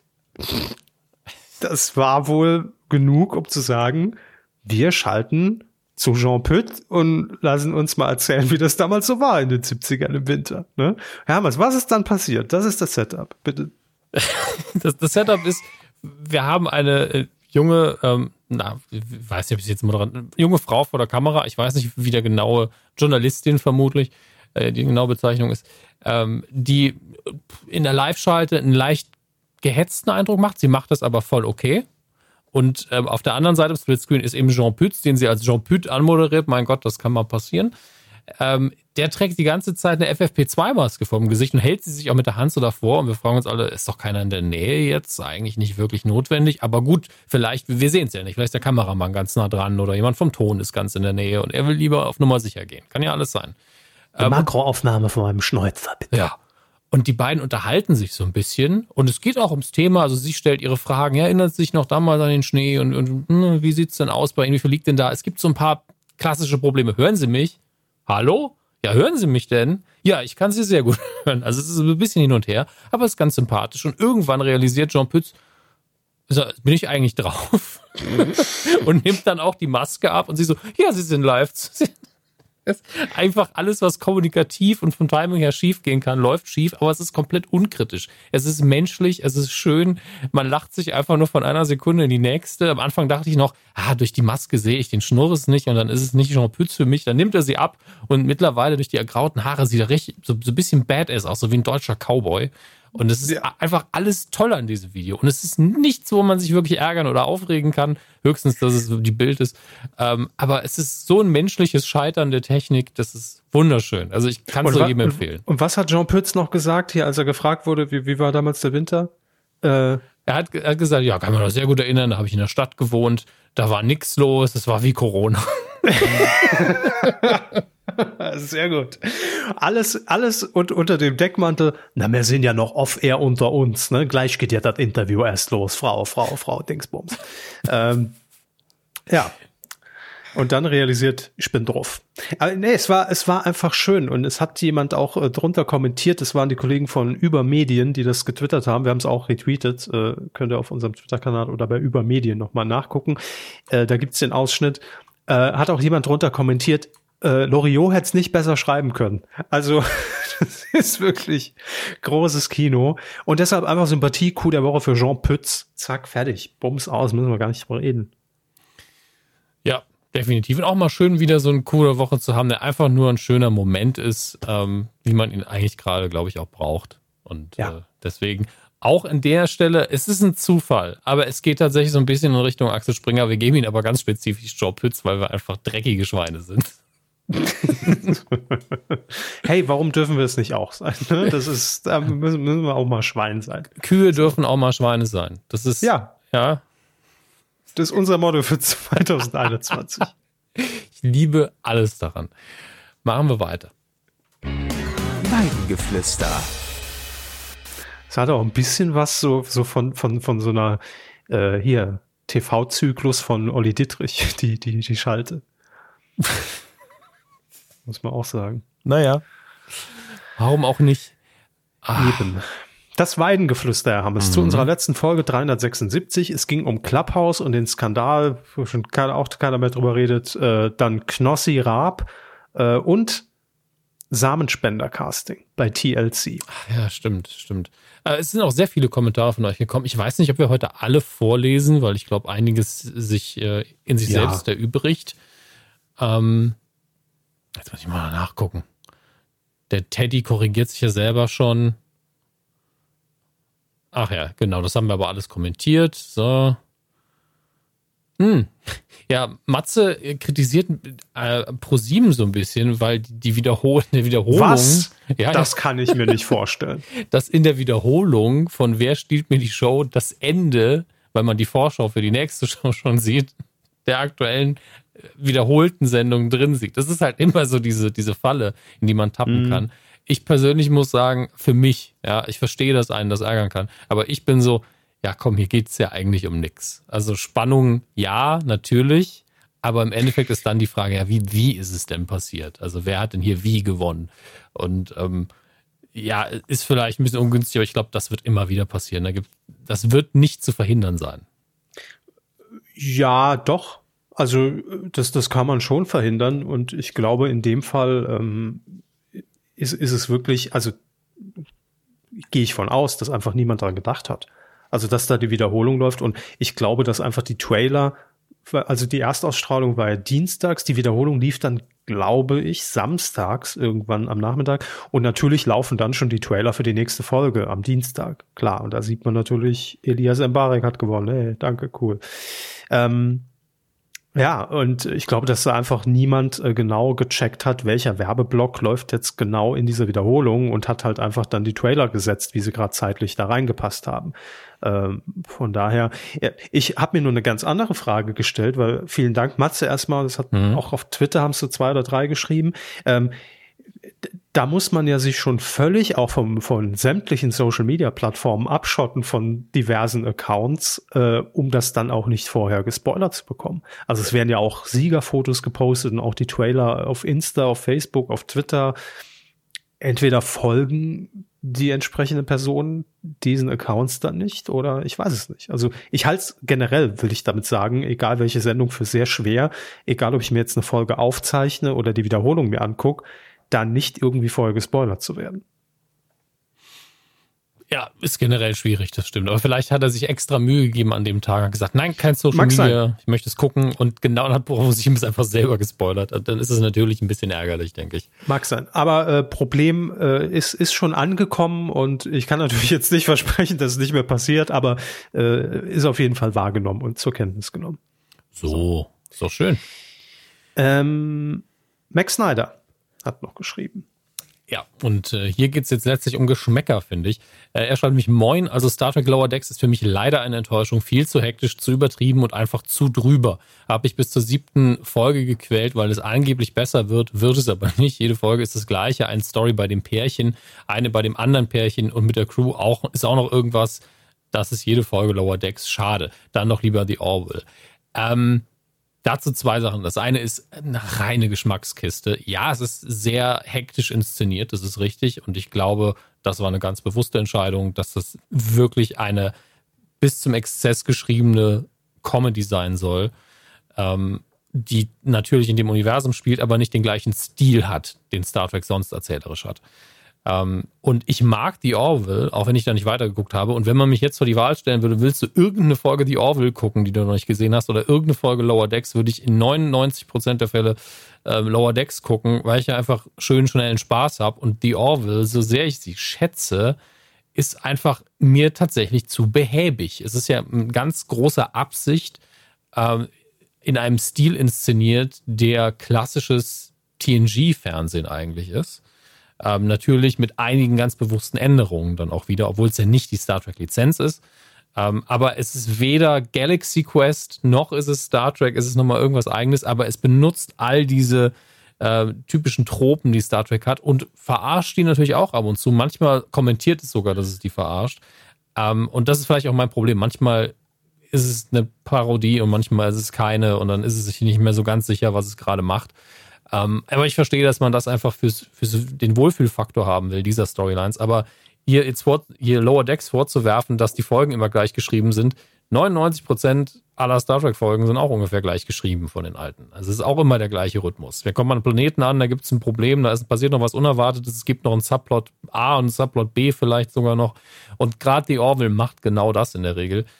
Ähm, aber das ist natürlich immer so, wenn man stilistisch und vom Gefühl her schon irgendwas nicht mag, dann sucht man sich natürlich noch ein paar andere Dinge, die einen ein bisschen stören. Und ähm, das ist ja nicht schlimm. Ja, guckst es halt nicht. Ich guck's. Jeder wird da seins finden. Und äh, ich persönlich finde es einfach sehr, sehr gut gemacht. Und damit sage ich nichts Schlechtes über die Orville, weil die Sendung ist auch okay. Ich finde es nur immer so ein bisschen kritisch, wenn Star Trek-Fans sagen, ja, Star Trek ist jetzt tot, ich gucke jetzt die Orville, wo ich denke, ja, die Orville würde es ohne Star Trek nicht geben und sagt an keinem Punkt, ich ersetze das, sondern ich bin halt auch da. Und es geht ja nicht ums Gewinnen, sondern nur guckt das, worauf ihr Spaß habt, äh, worauf ihr Bock habt und habt Spaß. Immerhin bis zur siebten Folge gequält. Ja, die sind sehr kurz. Aber ich hätte es dann auch einfach zu Ende geguckt, weil danach kommt nicht mehr so viel, glaube ich. Wie viel sind, glaube ich, dann insgesamt? Neun, glaube ich. Ja, gut, okay, dann ist es echt egal. Also ich gucke noch mal kurz nach. Jetzt habe ich fast die Orbe gegoogelt. Äh, Lower Decks, wie viele Episoden das Ding hat. Ähm, alles ja toll, wenn man sich vertippt, kommt natürlich Quatsch bei rum. Das dauert jetzt wieder schon viel zu lange, aber es interessiert mich eben auch. Zehn, zehn Folgen. Also die drei hätte er auch einfach noch gucken können. Ähm, hätte sich, glaube ich, sogar auch gelohnt, aber das hätte ihn aber auch nicht mehr überzeugt. Das muss man auch sagen. Also ihr müsst euch natürlich auch nicht unnötig quälen, ähm, wie er geschrieben hat. Deswegen ist alles gut, aber ja, es ist sehr hektisch. Dann haben wir noch Torben, der zur letzten Folge kommentiert hat. Hallo liebe Kühe, warum habt ihr denn überhaupt nicht auf die von Thomas Gottschalk moderierte Folge von Wer stiehlt mir die Show geredet? Also über die Show. Für mich war das das Beste, was ich seit Jahren im, im Fernsehen gesehen habe. Ähm, haben wir wirklich ich, nicht? Nee, haben wir nicht. Äh, ich kann jetzt gar nicht mehr sagen, ob das zeitmäßig sich einfach so überschnitten hat, unsere letzte Folge, dass wir das nicht gemacht haben. Ähm, vielleicht hat es aber auch einfach damit zu tun, wir hatten ja generell über Jokos neue Show gesprochen und äh, ja, wahrscheinlich wollten wir da auch jetzt nicht zu jeder Folge da irgendwie sagen, ach, jetzt moderiert Gottschalk, ach, jetzt moderiert Mbarek und äh, ja, aber äh, ich würde jetzt nicht sagen, das Beste seit Jahren, was ich im Fernsehen gesehen habe, aber es war schön. Punkt. Also es war eine, eine wirklich, äh, wie die Show ja auch an sich, äh, eine gute Folge mit einem gut aufgelegten Thomas Gottschalk, ähm, der einfach da stand, als ob er seit Jahren nichts anderes moderiert hat. Kann er halt, ne? Ja. Also. Wenn er, ganz ehrlich, wenn Gottschalk redaktionell auch noch vorbereitet ist, und das würde in dem Fall ja nicht nur aus Eigeninitiative sein, sondern auch durchs Team drumherum und die Sendung ein gutes Format hat, dann läuft das auch einfach. Weil er müsste ja. sich nicht vorbereiten und wäre unterhaltsam. Und wenn er dann auch nur eine halbe Stunde vorher nochmal gut gebrieft wird und hier sind noch ein paar Kärtchen, wenn du die gebrauchen kannst, das ist nochmal der Ablauf, gehen wir es nochmal kurz durch, dann ist der Mann einfach so, ja, mache ich seit 400 Jahren, gar kein Problem. Der musste ja proben. Er musste auch noch proben. Ah, ah ja. ah das ist natürlich, wäre es nicht besser gewesen ohne. hätte er das mal gewusst, hätte er ja nicht gekommen. Vertrag nee, ja aber doppelte Stundenzahl, dann, dann muss ich mal den Preis verdoppeln.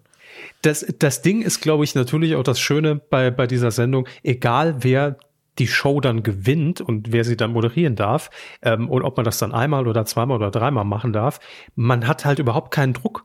Also es ist ja überhaupt völlig frei, weil es kann einem keiner ans Bein pissen, weil es ist nicht seine Sendung, er macht es trotzdem, weiß danach so vorbei, alles klar, super, easy. und das ist, äh, glaube ich, immer eine, eine gute Haltung. Mhm. Ähm, von daher war, war das gut. Also empfehle ich auch. Ich empfehle aber auch danach, äh, jetzt spoilern wir natürlich für alle, die es noch nicht gesehen haben, ähm, hat Elias Mbarek äh, die letzte Show moderiert und er hat das auch richtig gut gemacht. Also ich hatte Elias Mbarek als Moderator auch überhaupt null auf dem Schirm, aber richtig souverän, muss man sagen. Das War freut gut. mich. Ich fand, als Kandidat hat er sich nämlich in der ersten Folge nicht so mit rumbekleckert. Also ich fand, ohne dass ich ihn dafür äh, kritisiere, sondern ich fand, er kam unsympathisch rüber. Wahrscheinlich unsympathischer, als er ist. Ähm, und wenn er dann als Moderator das ein bisschen hat abfedern können, dann ist das schon sehr, sehr gut. Hat er die Dinge mehr in der Hand. Ähm, ja. Das bestätigt dann nur, dass ich einfach, was ich schon vermutet hatte, nämlich, dass das irgendwie einfach ein bisschen unterging. Und äh, das freut mich dann. Äh, ich habe aber noch eine Frage, nämlich, ähm, wo war's, warum wir kein Fernsehkino mehr hätten. Das wäre ja im Bereich der Pandemie genau das Richtige. Ähm, ich habe da zuerst hatte ich so einen Kniesehnenreflex dazu. Ich gedacht habe, ja, guckt ja keiner mehr. Dann habe ich gedacht, das weiß ich ja nicht. Und habe auf Twitter tatsächlich natürlich meine Bubble, meine Follower und nochmal ein Retweet durch, die, durch unseren Meine Bubble, meine Follower. Yeah. Meine Bubble, meine Follower machen Retweet, machen Like. Ähm, auf jeden Fall habe ich eine Umfrage gestartet. Einfach nur, guckt ihr noch normal, im normalen linearen Fernsehen Filme?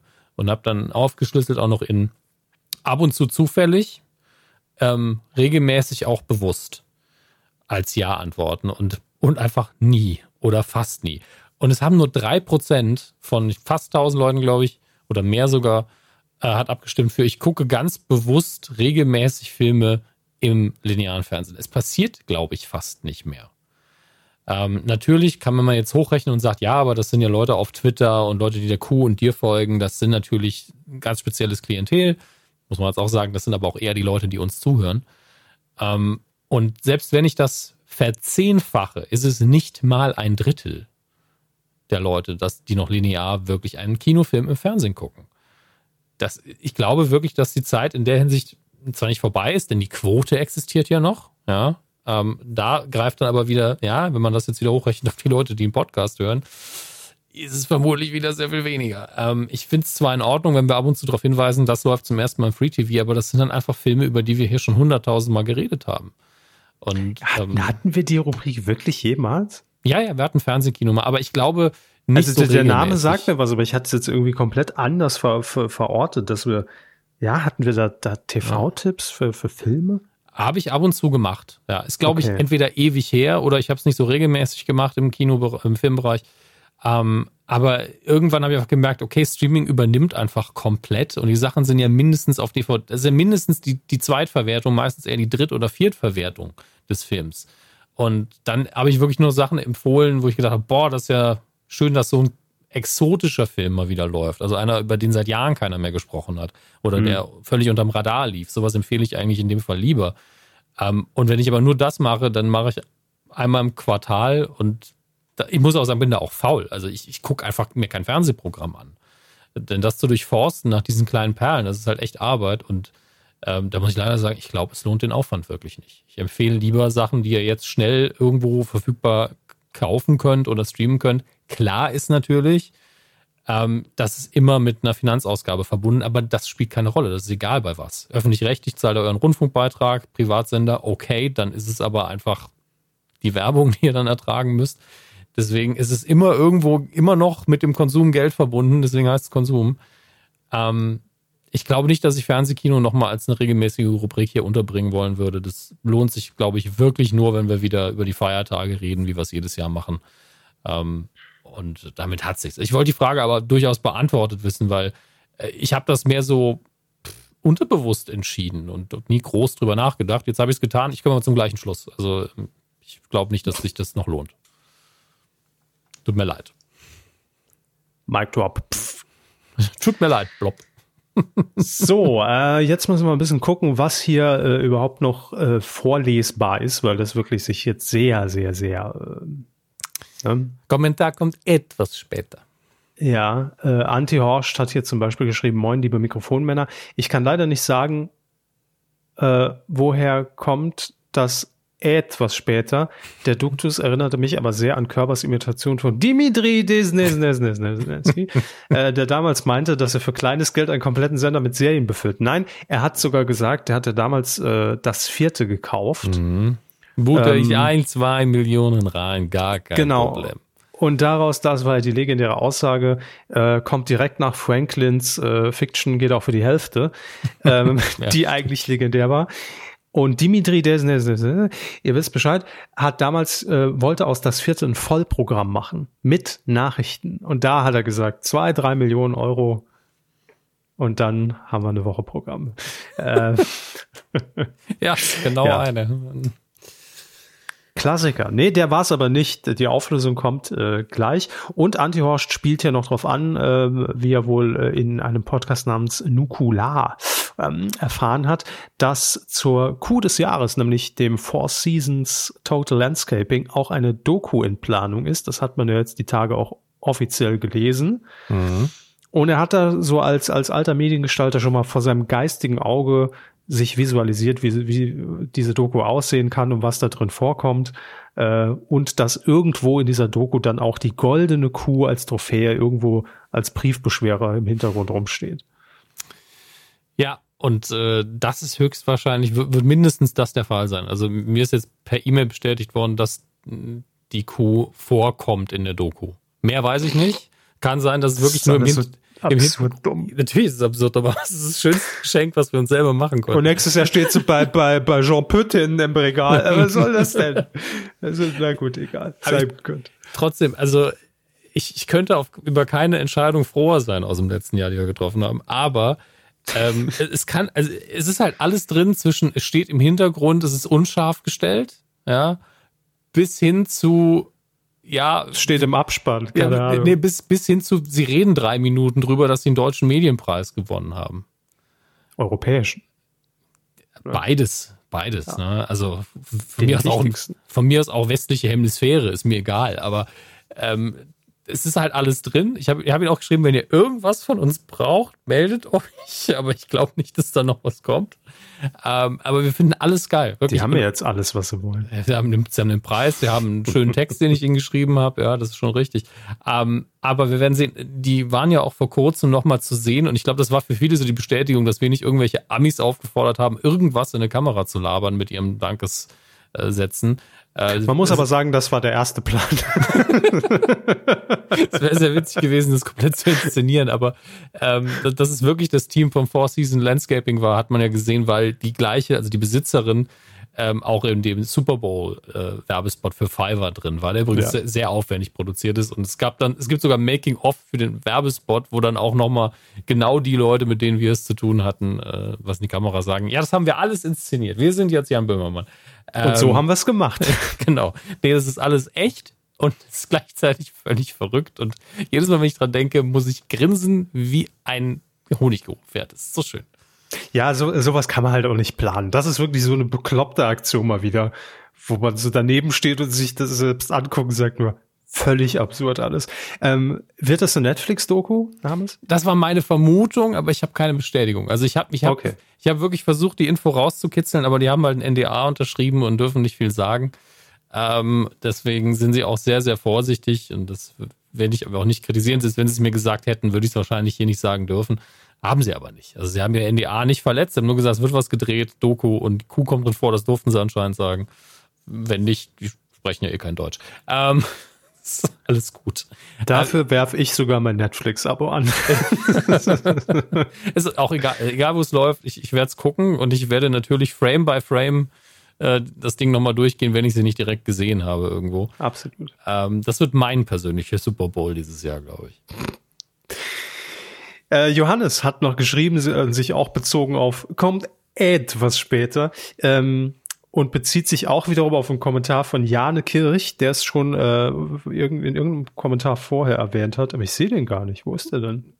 Egal. Ich, ich habe ihn hier. Ähm, ja, doch, er hat einfach nur Marco Fono ähm, erraten und hat, und hat sich gewundert, dass die Seite noch existiert. Ja, wir auch. Richtige Antwort, 500 Euro. Ähm, das war so ein Telefonstreich-Ding im, im Internet.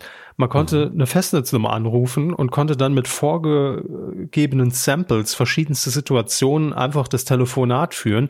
Äh, ähnlich wie damals Stefan Raab bei Anruf Bohlen. Na klar, ihr habt den mhm. Deal am Wickel. Pizza kommt etwas später. War eben bei der fälschlicherweise aufgegebenen Pizza-Bestellung. Das ist ha die Aufklärung. Haben Sie das mal benutzt? Ja. das klingt nach einer guten Geschichte. Ja, ich habe es auch einmal Möcht gemacht. Ich war so unfassbar nervös währenddessen. Äh, wie, es hat auch, also ich glaube, die waren sehr sauer auf mich. Ich habe denen auch nie gesagt, dass ich, äh, dass ich das war. Es ist auch leider verdammt echt. Also das klingt ja. wirklich richtig gut. Und wir hatten es ja hier letztes Mal auch nochmal ausprobiert. Sie haben mich auf dem Festnetz angerufen. Ja. Und die, die Festnetzqualität mindert das Ganze ja nochmal. Und es hört sich wirklich verdammt echt an. Und es gibt die unterschiedlichsten Szenarien. Mich hat auch gewundert, dass es die Seite noch gibt im Sinne von Datenschutz. Man kann mhm. immer noch raustelefonieren. Ähm, ich weiß, dass sie das damals auch irgendwie beschränkt hatten auf so ein Limit von drei Anrufen pro Tag, weil das natürlich dann Überhand genommen hat. Äh, und wir haben festgestellt, die, die, die, die Seite oder die Betreiber sitzen irgendwo in England. Ne? Was, glaube ich. Mag ja. vielleicht deswegen sein, dass es das Ding noch gibt. Aber ich, ich weiß auch, wie ich total hektisch war. Es ist leider sehr, sehr gut gemacht. Also gerade der Pizza-Anruf. Die anderen sind zum Teil ein bisschen übertrieben, aber der Pizza-Anruf ist sehr, sehr realistisch, wo es nur darum geht, ja, Sie haben eine Pizza bestellt, die kommt später. Ach, Sie haben gar keine Pizza bestellt. Ähm, ja, aber Sie haben noch das und das bestellt und das ist doch Ihre Nummer. Da kann man euch die einzelnen Zahlen nochmal andrücken und das dauert so lange. Null? Eins? Sieben? Eins? Und der, oh. der Pizzabäcker hat währenddessen Schlaganfall. Ne? Das ist natürlich, da dauert das alles da ein bisschen länger. Oh. Aber auch ich wurde mal verarscht, damit kannte ich die Seite noch nicht. Da lernte ich sie kennen. Ähm, ja, so gelangen damals virale Hits, Leute. Ähm, ich wurde damals verarscht mit dem äh, Radioanruf. Man kam quasi wie in so eine Live-Radiosendung rein und dann kam der Moderator und hat gesagt, ja, hallo, grüße Sie. Spreche ich mit Kevin? Ja, sehr gut. Hier hat jemand einen Gruß für Sie. Sie sind mit Radio Kugelblitz verbunden. Na, wer könnte es denn sein? und man hatte halt wirklich so das Gefühl, scheiße, man ist hier gerade live on air bei irgendeinem Kack-Websender, Rad Lokalsender, was weiß ich. Im Hintergrund auch immer noch dieses schöne Musikbett, ne? So, das war wirklich manchmal ist da live drauf gerade. Ähm, ja, ist schon gut gemacht, aber von uns habt ihr es nicht, ne? sagen wir es mal so. sehr gut, sehr gut. Äh, machen wir weiter. Sternburg hat mal wieder ein ganzes Lexikon vollgeschrieben. Ich glaube, äh, da kann man auch ein bisschen einfach raffen. Ja, das ähm, wollte ich gerade sagen. Er, unter anderem fragt er, ich glaube, er macht das nur, um sie zu ärgern. Ähm, ob ich drauf eingehen könnte oder ob ich eine Theorie hätte, warum denn auf den Briefmarken, in den Star Wars News war das ja letztes Mal Thema, warum es denn bei den Star Wars Briefmarken nur Droiden gibt dieses Mal. Ob das irgendwelche rechtlichen Gründe vielleicht hat. Kann man äh, leichter anlecken. Droiden kann man leichter anlecken. Das Zitatebuch von Herrn Gerber wird immer voller. Ähm, und dass man da irgendwie keine erkennbaren Personen drauf haben dürfte. Äh, doch, es gibt ja immer wieder lebende Personen auf, auf Briefmarken und äh, die Rechte, wenn man im Star Wars-Film auftaucht, tritt man ja alle Rechte an seinem Gesicht abgefühlt. Ähm, ich glaube nicht, dass das ein Problem ist. Ähm, ja, da macht er einen Verweis auf Gritty, das ist, glaube ich, das Eishockey-Maskottchen, das total verrückt aussieht. Aber äh, ich kann, also ich, ich gebe ja pro Woche pro Woche eine, einen Star Wars Bereich, das reicht doch völlig für einen Körper. Da muss man jetzt nicht noch mehr nerven. Und ich habe keine Ahnung. Ich, vielleicht gibt es demnächst nochmal äh, einen ganzen Schwung mit Star Wars Briefmarken und dann mit Aliens und das nächste Mal mit Jedi und dann mit anderen Menschen. Keine Ahnung. Mal gucken. Ähm, dann schreibt er noch, als den Bonustrack in dieser unfassbaren Auflistung von Medienangeboten, ich muss zugeben, ich hatte beim Zuhören zwischenzeitlich den Anlass vergessen, aber Sie haben das sehr schön vorgelesen. Vielen Dank. Den Titel Außer Kontrolle erwähnt, bin ich kurz aufgeschreckt, weil ich für eine Sekunde dachte, da habe vielleicht endlich ein Streamingdienst die Tapes der alten Sendung Außer Kontrolle in seinen Katalog aufgenommen, die ich damals als Erstsemester immer gerne im demokratischen Sportfernsehen nach Takeshis Castle geguckt habe. Das glaube ich das deutsche Sportfernsehen. Ähm, so. Ähm, ich ich habe außer Kontrolle auf DSF nie geguckt. Kennen Sie das? Nö. Aber ich habe gerade reingeklickt, das war wohl eine Sendung, die sich äh, um Unfälle bei Motorsportarten gekümmert hat. Hm. Kam natürlich niemand äh, zu Schaden. Ne? Klar. Ja. Außer Kontrolle wurde Mitte 2000 abgesetzt, nachdem sich das Kreisjugendamt des Landkreises Mainz-Bingen und äh, bei der Bayerischen Landeszentrale für neue Medien beschwert hatte, da dieses den Jugendmedienschutz gefährdet sah.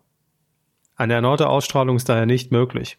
Fall mhm. beendet. Tschüss. Ja, Sternburg hat das auch kommentiert mit, das wurde ernsthaft von der BLM abgeschossen. Ähm, während man heute einige andere TV-Sendungen zeigt, die viel, viel krasser sind, wie sich da die Maßstäbe verschoben hätten. Das ist eine schöne Beobachtung. Das gilt für alles inklusive der Indizierung von Computerspielen, was man heute alles einfach mit einer 16 oder einer 12 raushaut, hätte man früher alles beschlagnahmt. Ähm, da verschieben sich die Dinge zum Teil zu Recht, zum Teil zu Unrecht. Aber so läuft's eben. Ähm, so schreibt, ist es halt. Ja, er schreibt noch einen extra Kommentar. Ich fand diesen Umgang mit dem Umstand, mir ist da noch was eingefallen, beziehungsweise da ist noch was vorgefallen, sehr souverän und für Europas größten BB-Podcast komplett angemessen. Ähm, die, ja, also souverän schon, aber gleichzeitig mit Absicht auch laienhaft. Einfach als Sprachnachricht ein bisschen, was hat der Körper noch aufs Band gesprochen? Gerne her damit. Ähm, ja. Ich dachte, sie schneiden es ja so mitten rein ins Thema. Ich habe es versucht. Ich Am Ende des Themas, ah, okay. Ich habe es versucht und es, es, gab keinen Punkt, wo es elegant gewesen wäre, wo ich nicht hätte nochmal drum rum moderieren müssen. Und dann habe ich gedacht, ah, die Sache mit Star bei Disney Plus, mit den ganzen Formaten ist jetzt auch noch reingekommen. Mach, mach mal einfach einen, einen schönen Schluss noch dran. Ein bisschen Bonus-Content für die Leute, dass sie danach einfach gut einschlafen können. Und anscheinend kam es ja zumindest bei Sternburg sehr gut an. Ja, aber äh, sagen wir mal, der Anspruch ist schon, dass wir im, im Fluss darüber reden und nicht ja. danach. Also es ist schon wirklich eher die Ausnahme. Ähm, Jerry hat noch geschrieben, hallo ihr beiden, zu täglich frisch geröstet. Wiederhole ich meinen Kommentar aus Folge 370 noch einmal. Ich fand die Auftaktfolge nicht gut. Danke Jerry, nur die Hits, nur die Hits, keine neuen Kommentare. Ja, man muss Dinge auch öfter mal wiederholen, Hermes. Ähm, er schreibt weiter, ich verstehe nicht wirklich, warum man das Ganze jetzt eine Woche lang live produziert hat, immer noch wirklich keine Aktualität mit reinbringt und warum man auf uralten TV-Total-Humor setzt. Ich kann mich weder mit der Sendung noch mit Knossi anfreunden und schätze mal, die Quote wird jetzt ohne Dschungel, Dschungelvorlauf auch bergab gehen. Klammer auf, ja, Klammer zu. Man müsste kräftig am Konzept schrauben, um zu überzeugen und genau da, äh, das sehe ich nicht, dass es passieren wird. Mhm. Ja, es ist überhaupt jetzt spannend, wie RTL weiter mit der Sendung umgeht, weil äh, bisher lief es ja dienstags und donnerstags und da jetzt am nächsten Dienstag Masked Singer beginnt, ähm, hat man schon eingesehen, dass man da wohl nichts reißen wird, ähm, nachdem man nach dem Dschungel jetzt alleine acht Prozent, glaube ich, gemacht hat, also fast halbiert den Marktanteil. Und deshalb hat man es jetzt auf den Samstag geschoben. Also das sind ja schon immer auch so dann die Panikdinge, wo man sagt, das weiß nicht, ob das jetzt so gut aussieht fürs Format. Schlechte Quote und neuer Sendeplatz, weil man der Konkurrenz aus dem Weg gehen will. Hm, nicht die ja. besten Zutaten. Wird man sehen. Ich, ich habe noch irgendwo auf Twitter gesehen, jemand hat uns einen Link geschickt, glaube ich, zu Knossi selbst, zu seinem Twitch-Kanal, der seine eigene Moderation ungefähr so eingeschätzt hat wie wir. Das ähm, ist mir alles zu Meta. Ja, ja gut, also YouTube-Reaction-Videos, da habe ich auch schon Sachen auf der vierten Ebene gesehen, wo jemand ein Video kommentiert hat, das ein Video kommentiert, was sein Originalvideo kommentiert und dann war nur noch Picture in Picture in Picture in Picture. Äh, äh da, da bin ja, ich auch raus aber auch noch Knossi, der Knossi kommentiert, das will ich jetzt, will nee, ich jetzt, also, wirklich, da kann ich auch eine gute Kanne Kaffee trinken. Ja, das, also, was, das, was ich gesehen hatte damals, war ja nicht Knossi, aber nehmen wir mal an, es wäre Knossi gewesen. Dann wäre es so, Knossi macht ein Video, jemand anders macht ein Reaction-Video dazu, Knossi macht ein Reaction-Video zum Reaction-Video, da kommt nochmal ein anderer, ein dritter, macht ein Reaction-Video dazu und Knossi macht dann über das Video nochmal eins. Und dann, und jeder blendet sich nochmal mit seiner Webcam überall ein so, so ein Video habe ich gesehen. Wie gesagt, war nicht Knossi. Und ich wusste hinterher ja. nicht mehr, wer, wer ist gerade die echte Person. Also was ist die, die aktuelle Ebene dieser Reaction-Videos? Das, also das nimmt manchmal Ausmaße an, die sind nicht mehr normal. Das ist Sinn der Sache. Nicht mehr normal, das ist Sinn der Sache. Krass Daniel hat auch noch kommentiert. Bezüglich der Bild-Doku, kennen Sie die BBC-Serie State of Play aus 2003? Ein fiktionaler Einblick ins Redaktionsgeschehen wurde in Hollywood als gleichnamiger, aber schwächerer Kinofilm geremaked. Ich glaube, ich habe dieses Remake gesehen. Das fand ich eigentlich ganz gut. Das habe ich auch gesehen. Ähm, aber ich erinnere mich kaum noch dran. Also es war, muss auch da so gewesen sein, dass es Erwartungen bei mir erfüllt hat inhaltlich, sonst hätte ich es mir genauer gemerkt. Also wenn es mich irgendwie geschockt hätte oder so. Mhm. Ähm, und auch die fünfte Staffel, ich vermute, du wolltest The Wire schreiben, weil da steht The Wirr und ich hoffe, es ist ein Tippfehler, ansonsten ein sehr absurder Titel, zeigt zum Teil den Arbeitsalltag in einer Redaktion. Ich bin leider bei The Wire immer noch nicht durch. Ich glaube, ich hänge immer noch entweder Ende der ersten Staffel oder Anfang der zweiten, weil man The Wire einfach sehr bewusst gucken muss. Und das nehme ich mir nochmal vor für irgendwann vor meiner Rente, die ich nicht kriegen werde. Was war das Wort? Rente. Rente? Ist das eine rennende Ente? Ähm, Möchten so, Sie mehr, Danke sagen? Ja, ich wollte wollt nur gucken, ob wir alle Kommentare haben, aber ich glaube ja. Ähm, wenn ihr noch zu diesen Themen der heutigen Folge kommentieren wollt, medienq.de, Folge 377 ist das ja dann. Und dann mhm. äh, seid ihr dabei im großen Pot für nächste Woche. Äh, ja, danke sagen wir zum einen natürlich an die Leute, die ähm, individuell gespendet haben. Das waren seit der letzten Folge einmal Daniela S. Äh, sie hat auch noch eine Nachricht dazu geschrieben. Die öffne ich jetzt in diesem Umschlag, der mir reingereicht wird. Nein. Die einen spenden zu Weihnachten, schreibt sie. Ich lieber als guten Start ins neue Jahr. Vielen Dank und liebe Grüße aus Kiel an den Podcast, der mich vor vielen Jahren dazu brachte, überhaupt einen Podcatcher zu installieren. Schreibt Daniela. Sehr schön. Ja, damals danke, danke. war es alles noch Neuland für uns. Ne? Wir, wir, haben auch nicht gewusst, was wir da machen. Wirklich. Ja. Wissen wir heute äh, auch nicht. Fabian hat äh, noch gespendet und schreibt Moin, ich wollte meinen eigenen Namen nur mal wieder hören. Danke. Fabian, Fabian. Fabian, Fabian, Fabian, mhm. Fabian. Fabian. Fabian. Vielen Dank auf jeden Fall. Danke, danke. ähm, und dann habe ich mir überlegt, ich habe mir jetzt endlich mal die Arbeit gemacht, alle, die aktuell so eine Abo-Spende eingerichtet haben, die habe ich mir rausgeschrieben, dass wir die einfach auch nicht mehr vergessen und unter Tisch fallen lassen und äh, PayPal ist scheiße und gibt mir die nicht aus und so. Ich lese jetzt alle vor, die monatliche Spenden eingerichtet haben. Das sind Tobias H., Johannes N., Lutz P. Günther K. Christian F. Michaela H. Alexander R. nicht zu verwechseln mit dem legendären, aber nicht minder spendablen Alexander H. das ist ganz wichtig, da muss man unterscheiden. Vielen Dank auch an euch. Vielen, vielen Dank auch an die Leute, die uns bei patreon.com slash medienco unterstützen und natürlich, wenn ihr irgendwie einkaufen wollt, an die mittlerweile nicht mehr offiziell richtiger Chef von Amazon, Jeff Bezos, nicht so viel Geld abdrücken wollt, wenn ihr bei Amazon bestellt, dann bestellt bei kumazon.de, K-U-H, mazon.de. Dann kriegen mm, wir so. Kumazon. Dann kriegt ihr so ein bisschen Geld in unsere Richtung und äh, das ist auch schön. Das hilft uns. Vielen, vielen Dank. Ach Gott, da sind wir ja schon. Ja, viel. Tada. Tata. Hm, lecker Tata. Ach ja es gibt eigentlich sau viel, über das man reden könnte. Und äh, wir beginnen Ach, du Scheiße. es ist doch schon 10 nach 8, Herr Armes. Ist bald Ausgangssperre. Ja, mal gucken, ob ich heute noch spazieren gehen kann. Ich glaube nicht daran aktuell. Äh, wir müssen anfangen mit einer traurigen Meldung, denn ähm, Christopher Plummer ist von uns gegangen. Er war 91, ähm, hat ein unfassbar erfolgreiches und ähm, großes Schauspielerleben gehabt. Äh, ich glaube, dass viele jetzt nicht mehr so, ah, Christopher Plummer, Namen habe ich schon mal gehört, aber wer war das nochmal? Wenn ihr sein Gesicht seht, wenn ihr es kurz googelt, so, ah ja, ich glaube, ich habe ihn in 100.000 Filmen gesehen. Ähm, mhm. Und äh, ist in den USA natürlich besonders bekannt geworden durch The Sound of Music, was ja ein Musical ist, was äh, mit Deutschland sehr viel zu tun hat, aber hier ähm, nicht so be beliebt ist oder nicht so bekannt auch. Ich fand, ich habe da mal zehn Minuten von geguckt und fand es dann leider auch so ein bisschen anstrengend. Und das Schöne ist, habe ich neulich gelesen, er mochte den Film auch nicht so sehr. Ähm, aber das ist ja auch schon sehr, sehr lange her und ich kenne ihn tatsächlich vor allen Dingen aus Filmen, wo er schon sein eigenes Image ein bisschen auf die Schippe genommen hat. Ähm, er war in Schlappe Bullen beißen nicht ein Bösewicht. Er war in Star Trek 6 klingonischer Bösewicht. Und er war auch in den Rollen immer unfassbar gut. Und er ist so ein Schauspieler gewesen, dem der so gut war, dass er solche Rollen spielen konnte und danach weder ein Typecasting bekommen hat, dass er nur noch Komödien oder Sci-Fi bekommen hätte, noch dass ihm das irgendjemand übel genommen hat. Die wussten alle, ja, einerseits macht das vielleicht fürs Geld, andererseits hat er vielleicht einfach Lust darauf. Und der nächste, der nächste Film war dann wieder komplett ernst. Und der war bis zu seinem Schluss, also der war noch in den Dreharbeiten, als er jetzt leider verstorben ist, sollte nochmal auf der Bühne stehen. Ähm, war vor kurzem das letzte größere, was man mit ihm gesehen hat, war Knives Out. Den habe ich hier ja in den Himmel gelobt meinen Augen immer noch zurecht. Selbst da, der war immer noch komplett fit. Ähm, ganz, ganz, ganz großer Schauspieler.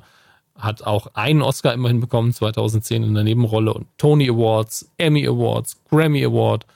Ähm, super Stimme und ganz ehrlich, sucht euch irgendeinen Film raus, der nach was klingt, was euch interessiert. Guckt ihn euch an und ihr, ihr werdet begeistert sein. Der Mann ist echt gut. Ähm, aber wem sage ich das? Ihr habt Filme von ihm gesehen. Ihr werdet jetzt wahrscheinlich eher überrascht, wenn ihr es nicht mitbekommt. Und ähm, ich denke, in dem Fall müssen wir jetzt gar nicht äh, so diese total sonore, traurige Stimmung ein, einwerfen, weil in dem Fall feiern wir einfach mal, was für ein Leben der Mann gemacht gehabt hat und was für eine Karriere. Das ist wirklich einmalig, weil man ihn auch nicht im Kopf hat, sondern nenn, nenn mal einen A-Listen-Star, der schon ein bisschen älter ist. Und dann, sein Name fällt dann eigentlich nicht und gleichzeitig jeder kennt ihn. Das ist, äh, mhm wie gesagt, ihr habt den Namen vielleicht nicht vor Augen, aber googelt den und ihr sagt so, jo, der, der war echt gut. Das war einfach ein guter, guter Schauspieler. Korrigieren Sie mich, aber finden Sie persönlich, dass die Meldung auch irgendwie so ein bisschen untergegangen ist? Ja, das liegt natürlich auch einfach daran, dass wir gerade jeden Tag tausend andere traurige und harte Meldungen haben. Ähm, hm. Aber es war mir irgendwie wichtig. Und, ähm, Ab, absolut, sage ich ja nichts gegen. Glaub, aber so, ja. so, gefühlt war es jetzt nicht so dieses äh, mediale Ding, was an dem Tag alles dominiert hat. Also ich habe es auch mitbekommen, klar, äh, ich glaube auch durch mhm. sie, aber ansonsten wär, hätte, hätte ich es wahrscheinlich gar nicht irgendwie auf dem Schirm gehabt, um ehrlich zu sein. Ja, aber es ist wahrscheinlich so, wie, wie es ist. Es ja. ist ja wie in, inzwischen wie mit Werbebotschaften, weiß nicht, wie viel Tausende man am Tag äh, aufnimmt so ist es ja mit Nachrichten inzwischen auch. Und leider ist, ist ja vieles einfach relevant. Das ist das Schlimme. Es ist nicht mehr so, dass man sich das so anhört, so, ach, jetzt bin ich auf dem aktuellen Stand, hm, schlimm, was da passiert in der Welt, sondern es hat halt für jeden gerade sehr, sehr äh, große Auswirkungen auf den, aufs Leben. Deshalb darf man das, glaube ich, auch äh, nicht von sich erwarten, dass man alles mitbekommt. Ja, was haben wir noch? Es ist aktuell Award-Saison das heißt, ähm, äh, die Oscars haben ihre Shortlist rausgegeben, wobei ich gar nicht wusste, dass es eine Shortlist gibt für die Oscars. Ähm, und die Golden Globe-Nominierungen sind da. Die Golden Globe-Nominierungen sind sehr, sehr ähm, umstritten, mal wieder. Ähm, und das sind sie oft, weil man weil die Hollywood Foreign Press nun mal äh, seltsame Entscheidungen trifft, was das angeht. Immer wieder sehr, sehr seltsame Entscheidungen. Und ähm, ich möchte heute gar nicht so im Detail darauf eingehen, sondern das vielleicht auf die nächste Kuh verschieben, was die Golden Globes angeht, weil ähm, ich muss mich da noch ein bisschen einlesen. Und zum anderen, äh, ich finde die Golden Globes immer so ein bisschen albern und absurd. Ähm, eine Comedy-Veranstaltung, Ja, also die Veranstaltung ist definitiv Comedy. Und ganz ehrlich, die Hollywood Foreign Press, niemand weiß so richtig, warum, ich habe das auch schon mehrfach hier, hier erzählt, aber niemand weiß so wirklich, warum die diesen Status hat, dass man da irgendwie das im Vorfeld die, die Oscars voraussehen kann. Die Oscars werden ja gewählt von Leuten aus der, aus der Industrie in den USA, aus der Filmindustrie und die Hollywood Foreign Press Association, die die Golden Globes rausgibt. Das sind einfach irg irgendwelche Journalisten weltweit. Und bei denen man immer wieder vielleicht auch zu Recht vorwirft, naja, ihr nominiert auch manchmal einfach Filme, weil er gerne mit Johnny Depp abhängen wollt, was ja sogar Ricky Gervais auf der Bühne selbst gesagt hat, als er die äh, Golden Globes mal wieder präsentiert hat. Ähm, und das, ich sag ihm, wie das läuft. Ich sag ihm, wer einen Golden ja, Globe verdient hätte.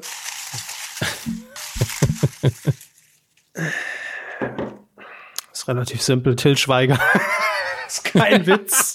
ist kein Witz. Ah, sehr, sehr schön. ähm, ich hasse die Kugel, äh, die, die, die, die, die, das, das Schicksal-Ding hier. Die ja. Schicksalsschüssel. Ähm, aber lassen Sie uns ganz kurz die äh, Shortlist für die Oscars durchzugehen. Ähm, das war grammatikalisch gerade sehr furchtbar. Einfach nur. Das macht gar nichts. einfach nur, um auch äh, zu merken, wie präsent die Streamingdienste sind, was ja nicht nur daran liegt, dass wir nicht in die Kinos können aktuell, sondern auch daran, dass Netflix und Amazon natürlich einfach sau viel Geld in, ins Spiel bringen. Äh, da haben wir zum einen bei äh, Dokumentationen, MTV Documentary Films, ich wusste nicht, dass MTV noch irgendwie eine Entität ist, äh, 76 Days, keine Ahnung tatsächlich. Um, ähm, All in the Fight for Democracy von Amazon Studios, Boys State, Apple TV Plus, Collective, Magnolia Pictures and Participant, um, ähm, Crip, Camp, Netflix, Dick Johnson is Dead, Netflix, Gunda, Neon, also Neon in dem Fall ist die Produktionsgesellschaft, MLK slash FBI von IFC Films, The Mole Agents von Gravitas Ventures, My Octopus Teacher, Netflix, ich glaube, das sind nur Dokus, das da. Äh, Noturno, ähm, Noturno in Klammer Neon, The Painter and the Thief, Neon, Time von Amazon Studios, The Truffle Hunters, Sony Pictures Classic und Welcome to Chechnya von HBO. Und das sind, glaube ich, nur die Dokus jetzt. Ja, sind es auch. Und allein da ist ja mindestens ein Drittel, wenn nicht die Hälfte von Streamingdiensten. Finde ich schon heftig. Ähm, was haben wir hier? Internationaler Featurefilm guck, na gut, da werden nur die Länder genannt. Ich gucke mal gerade, ob wir irgendwo dabei sind. Ich glaube nämlich nicht. Nope, sieht nicht so aus. Make-up und Hairstyling überspringen wir jetzt mal. Es tut mir sehr, sehr leid. Ähm, Score. Wir hatten auch nie Style. Das passt schon. Eieiei. So, und ich glaube, ja, das sind noch nicht alle sind noch nicht alle Kategorien, die rausgegeben sind. Aber ich fand bei den Dokumentationen schon krass, wie viel Netflix da dabei ist.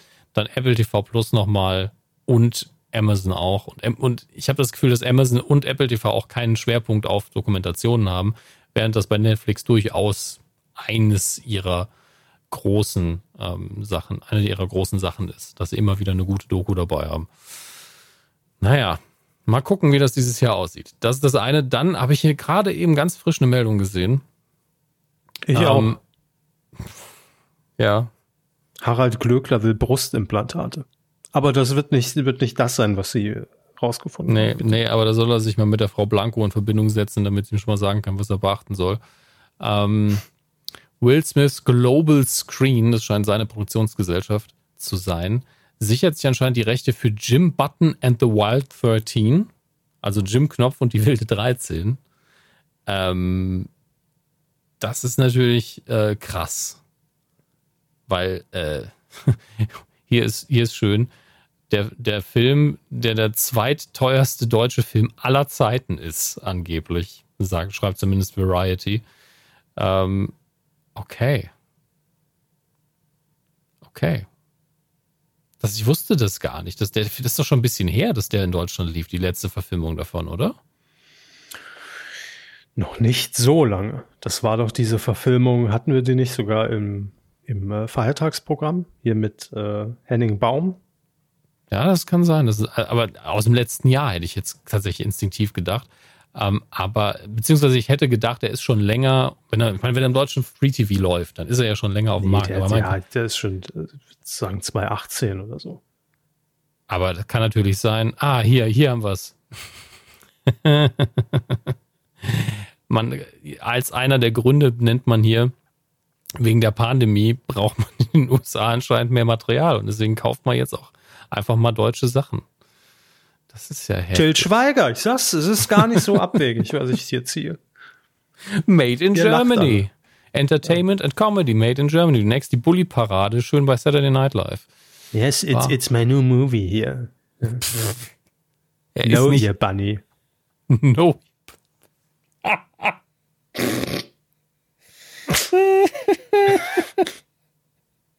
Komm Leute, es ist Lockdown. Ich kann auch nichts dafür. Tu da ist die, die Qualitätskontrolle der Gags ist einfach äh, äh, frei, ist nicht da. Wir hatten eine Qualität. Naja, gut. Wenn Sie das sagen, dann gibt es schon Lassen. Sie die Leute dem glauben. Okay. Ähm, kurz nochmal zu den Daten. Die Golden Globes sollen am 28. Februar stattfinden. Ähm, wir, sind, wir sind alle sehr, sehr gespannt, ob das wirklich passiert. Ähm, und die Oscar-Verleihung weiterhin Ende April 21. Ähm, ja, und wie gesagt, auf, auf die genaue Nominierung der Golden Globes gehe ich jetzt in dieser Ausgabe der Kuh nicht ein. Das machen wir entweder das nächste Mal oder wenn die Gewinner schon feststehen. Aber wie gesagt, jeder schreit, warum haben Sie, habt ihr diese Scheiße nominiert? Aber gleichzeitig denke ich mir eben, es sind die Golden Globes, das ist doch scheißegal. Sind wir mal ehrlich. Till Schweiger. In der Kategorie bester Film, Till Schweiger. Als kompletter Film. Das macht er auch möglich. Das ist gar kein Ich Ding. mach's möglich, ja, für, als ob ich den könnte. Nun gut, wir widmen uns dem. Ein bisschen Semmelrogge auch. Ja, ich kann doch nur Semmelrogge, Semmelrogge und Merkel und die sind auch nicht so weit auseinander bei mir. Ja. Das ist leider so. Vielleicht sind sie auch wirklich nah beieinander. Ich bin die Kanzlerin. Ich bin die Kanzlerin. Nee. doch, da ist doch schon was dazwischen. Oh Gott. Jörg Knör dreht sich im Grabe um. Ey. Ja, aber was denn? Habe ich die Meisel jetzt gemacht oder was? Nein, aber nur Jörg Knör und äh, hier Elmar Brandt haben Patent auf Imitation in Deutschland. Das müssten sie langsam wissen. Brandt. Elmar Brandt ist sowieso richtig scheiße dran, seitdem Schröder quasi weg. Obwohl, der ist ja wieder, ist ja, wieder ein bisschen im Business. Das ist im Instagram-Kanal seiner Frau immer zu sehen. Das sind Hagebutten hier. Hagebutten sind ein ganz toller Strahl. Wer früher Juckpulver draus gemacht. Ja, ist gut. Danke, danke Gerd, dass du uns so gut regiert hast. Ähm, Gerd. Kommen wir zum digitalen Heimkino. Heute im Release habe ich die Hälfte erst geguckt, zu mehr bin ich nicht gekommen, weil da mussten wir aufzeichnen. News of the World, ein komplett neuer Kinofilm, jetzt auf Netflix. Ähm, quasi, ja, nicht Free-TV-Premiere, aber das, da kann man es jetzt eben gucken. Ähm, Tom Hanks spielt einen ehemaligen Soldaten nach dem US-Bürgerkrieg. Und jetzt, passen Sie auf, das wird spannend, er liest Zeitungen vor. Ähm, ist natürlich zu, ist natürlich zu der Zeit, wo die meisten Leute nicht lesen können und sich auch nicht jeder eine Zeitung kaufen kann, ein notwendiger Beruf. Er zieht und tingelt durch die Orte und liest Zeitungen vor. Er liest alle Berichte in der Zeitung vor. Äh, die Leute versammeln sich dazu und hören ihm zu und reagieren total emotional, sagen so, hier, ja, der Präsident hat das und das beschlossen und da er in den Südstaaten unterwegs ist, also der kann uns mal hier, wir machen gar nichts, was der will. Ja, ich lese ja auch nur die Zeitung vor, ich habe die Nachrichten nicht gemacht. Soweit habe ich ungefähr gelesen. Ähm, dazwischen stößt er aber auf seinen Reisen auf ein junges Mädchen, was irgendwie komplett alleingelassen da rumliegt. Und ich weiß noch nicht, wie es ausgeht. Ist total spannend. Also im Moment ist eigentlich ist es bisher nicht so spannend äh, im Moment trägt einfach das Charisma von Tom Hanks das Ganze. Und da muss man sagen, das Charisma von Tom Hanks trägt sehr viel. Ja, aber mal gucken, vielleicht überzeugt er mich noch. Das werden wir sehen. Ist auf jeden Fall seit heute auf Netflix und wer Tom Hanks mag, kann auf jeden Fall gucken. Das ist gar kein Problem. So, was haben wir denn noch? Gottes Willen, wie, wie, viel, wie viel Material haut Tom, haut Tom Hanks genau auf Netflix denn einfach einmal an einem Tag so raus? Das ist schon heftig. Sehr viel Kram, aber auch ähm, den keiner sehen will, fürchte ich. Wenn ihr immer mal Grease nachholen wolltet, ja, mit Olivia Newton-John und John Travolta, jetzt auf Prime Video könnt ihr das tun. Ist seit äh, gestern oder so im Angebot. Äh, es läuft natürlich beständig auf Netflix. Die Snowpiercer-Serie, von der ich auch viel Gutes gehört habe, jetzt äh, neue Folge in Staffel 2. Ich hatte noch nicht die Muße reinzugucken, weil ich den Film tatsächlich sehr mag und noch nicht bereit bin, das im Kopf überschreiben zu lassen. Gleichzeitig ähm, es gibt natürlich eine Comicvorlage, ich glaube aus Frankreich und äh, auch die ähm, habe ich nicht konsumiert, sondern bisher nur den Film. Ähm, auf Prime Video gibt es noch mehr Tom Hanks, nämlich der Soldat James Ryan, wenn ihr ihn unbedingt gucken wolltet. Und sie sieht alles. Ma mit äh, Olivia Spencer, die ihr vielleicht aus Hidden Figures kennt. Ähm, ein kleiner Horrorfilm, der glaube ich nicht schlecht ist. Der Trailer sah zumindest sehr, sehr gut aus aber den habe ich nicht geguckt. Auf Prime Video kann ich empfehlen Monuments Man mit einem All-Star-Cast. Das haben wir George Clooney, Matt Damon, Bill Murray und noch viele, viele weitere. Ist ein ganz, ganz toller Wohlfühlfilm, obwohl er kurz nach dem Zweiten Weltkrieg spielt. Es geht nämlich darum, die geklaute Kunst der Nazis zu retten, bevor die sie vernichten können. Das ist äh, tatsächlich ein schöner, schöner Film, weil natürlich in diesem Regiment dieser Leute auch sehr viele ähm, naja, nicht wirkliche Soldaten dabei sind, sondern Menschen, die eben Ahnung von Kunst haben, um sie erkennen zu können. Und äh, der hat mir damals viel Spaß gemacht. Das ist aber ein ruhiger Film. So, weiterhin läuft WandaVision auf ähm, Disney Plus, genieße ich extrem, habe das auch an vielen, vielen Stellen schon ausdiskutiert und meine Fantheorien aufgestellt. Ähm, das möchte ich hier jetzt nicht nochmal in die, in die Breite walzen. Das braucht, glaube ich, niemand äh, nochmal zum 50. Mal zu hören. Ich empfehle aber WandaVision sehr, sehr extrem und freue mich auf die nächste Folge diesen Freitag. Ähm, was haben wir noch? Kommt dann jeden Freitag eine neue Folge? Oder wie ist ja. das? Genau. Also gerade bei der Serie ergibt es auch Sinn, weil man äh, doch die Hälfte der Zeit, also zumindest die ersten beiden Folgen, komplett rätselt, was passiert hier eigentlich mit diesen Figuren, die ich so gut aus den, den Filmen kenne. Äh, das sieht ja alles aus wie eine 50er und 60er Jahre Sitcom und, und sind die da irgendwo gefangen oder was passiert denn hier gerade? Ähm, so dass man eben von Woche zu Woche neue Informationen bekommt und dann rumrätselt, worum es denn wirklich geht und wie sich das alles zusammenfügt. Wenn man das einfach wegbingend bingen würde, funktioniert es weniger gut, aber ist bestimmt auch schön. Ähm, einer, also, das ist, wie ich den jetzt anfangen muss. Ich muss ein Wort zu seiner Karriere sagen. Bruce Willis hat ja so eine absurde Karriere im Moment, wo er spätestens mit Stirb langsam 5 gefühlt jede Woche einen Actionfilm rausbringt, den niemand gesehen hat. Vermutlich zu Recht. Und der hier, der geht jetzt schon ein paar Jahre zurück. Der ist auch vor Stirb langsam 4, glaube ich, erschienen, nämlich 2005. Hostage entführt. Ist damals ziemlich untergegangen und den fand ich tatsächlich ganz nett. Ähm, reiht sich ein in die Reihe von Filmen, wo man sagt, es könnte ein Stirb langsam sein oder zumindest die gleiche Figur, weil er wieder einen Cop spielt. Natürlich ein harter, harter Cop, ähm, der irgendwie am Ende ist. Und äh, hier wird seine, ich glaube, es wird seine Tochter wirklich entführt. Auf jeden Fall wird jemand entführt und er hilft dabei, sie zu befreien. Und seine echte Tochter spielt diese Rolle. Deswegen bin ich da so ein bisschen verwirrt. Und ich habe ihn damals im Kino gesehen, ist also lockerflockige. Gott, ich bin so alt. Ähm, ich weiß gar nicht, wie lange das her ist. Ach so, ähm, ich dachte, weil sie lockerflockig sagen. das kommt noch hinzu. Das lockerflockige, alles klar, Opa. Pfiffiger, pfiffiger Thriller mit. Ja. Ha, da brennt ein Actionfeuerwerk ab. Ja. Oh Gott. da ist, da ist für, für jeden was dabei. Mm. Genrefans greifen beherzt zu. Apropos, wir gehen ins physische DVD- und Blu-ray-Regal.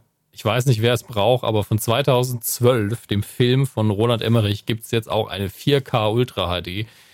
Ich glaube ganz ehrlich, den sollte man eher runterrechnen, dann sehen die Effekte vielleicht glaubwürdiger aus. Also kein, also wirklich ganz großer Quatsch, der Film. Ja, hat natürlich auf Amazon wie viel Sterne, wie viel Sterne? Viereinhalb Sterne in über 5000 Bewertungen. Es tut mir leid, auch mit sehr viel Sympathie für alle Darsteller, die dabei sind. Ähm, und auch für Katastrophenfilme von Roland Emmerich. 2012 war einfach nur noch alberner Quatsch. Ähm, aber hey, wenn, wenn ihr in, in höherer Auflösung sehen wollt, den, den aufregenden, den, den, den dummen Quatsch, dann jetzt könnt ihr. Kostet nur 19 Euro.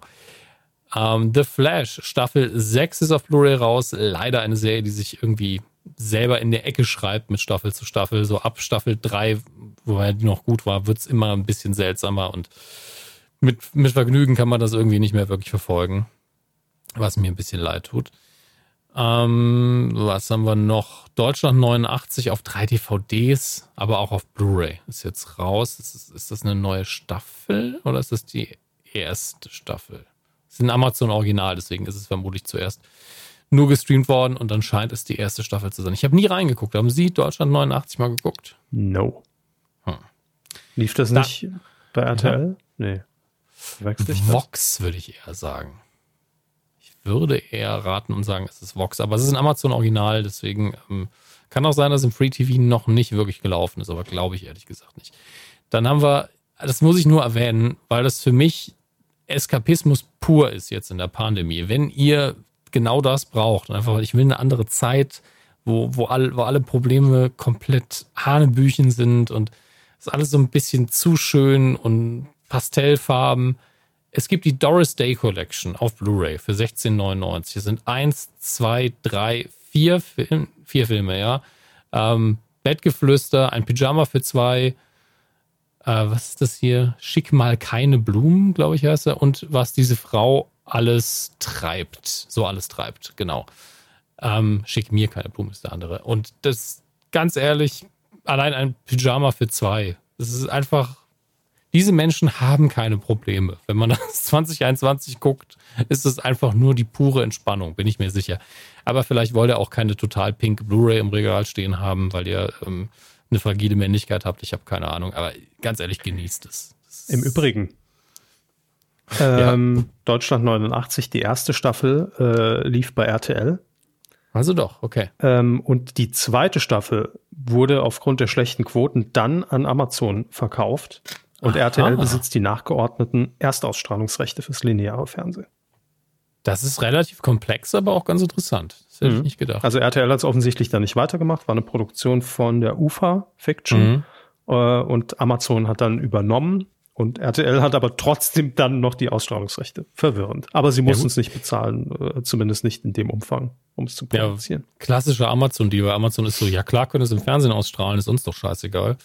Ähm, und für RTL natürlich gut, weil Geld gespart. Und zudem, ich habe es zwar nicht gesehen, aber ich habe vor allen Dingen auch von internationalen Freunden gehört, dass denen die Produktion auch richtig gut gefallen hat.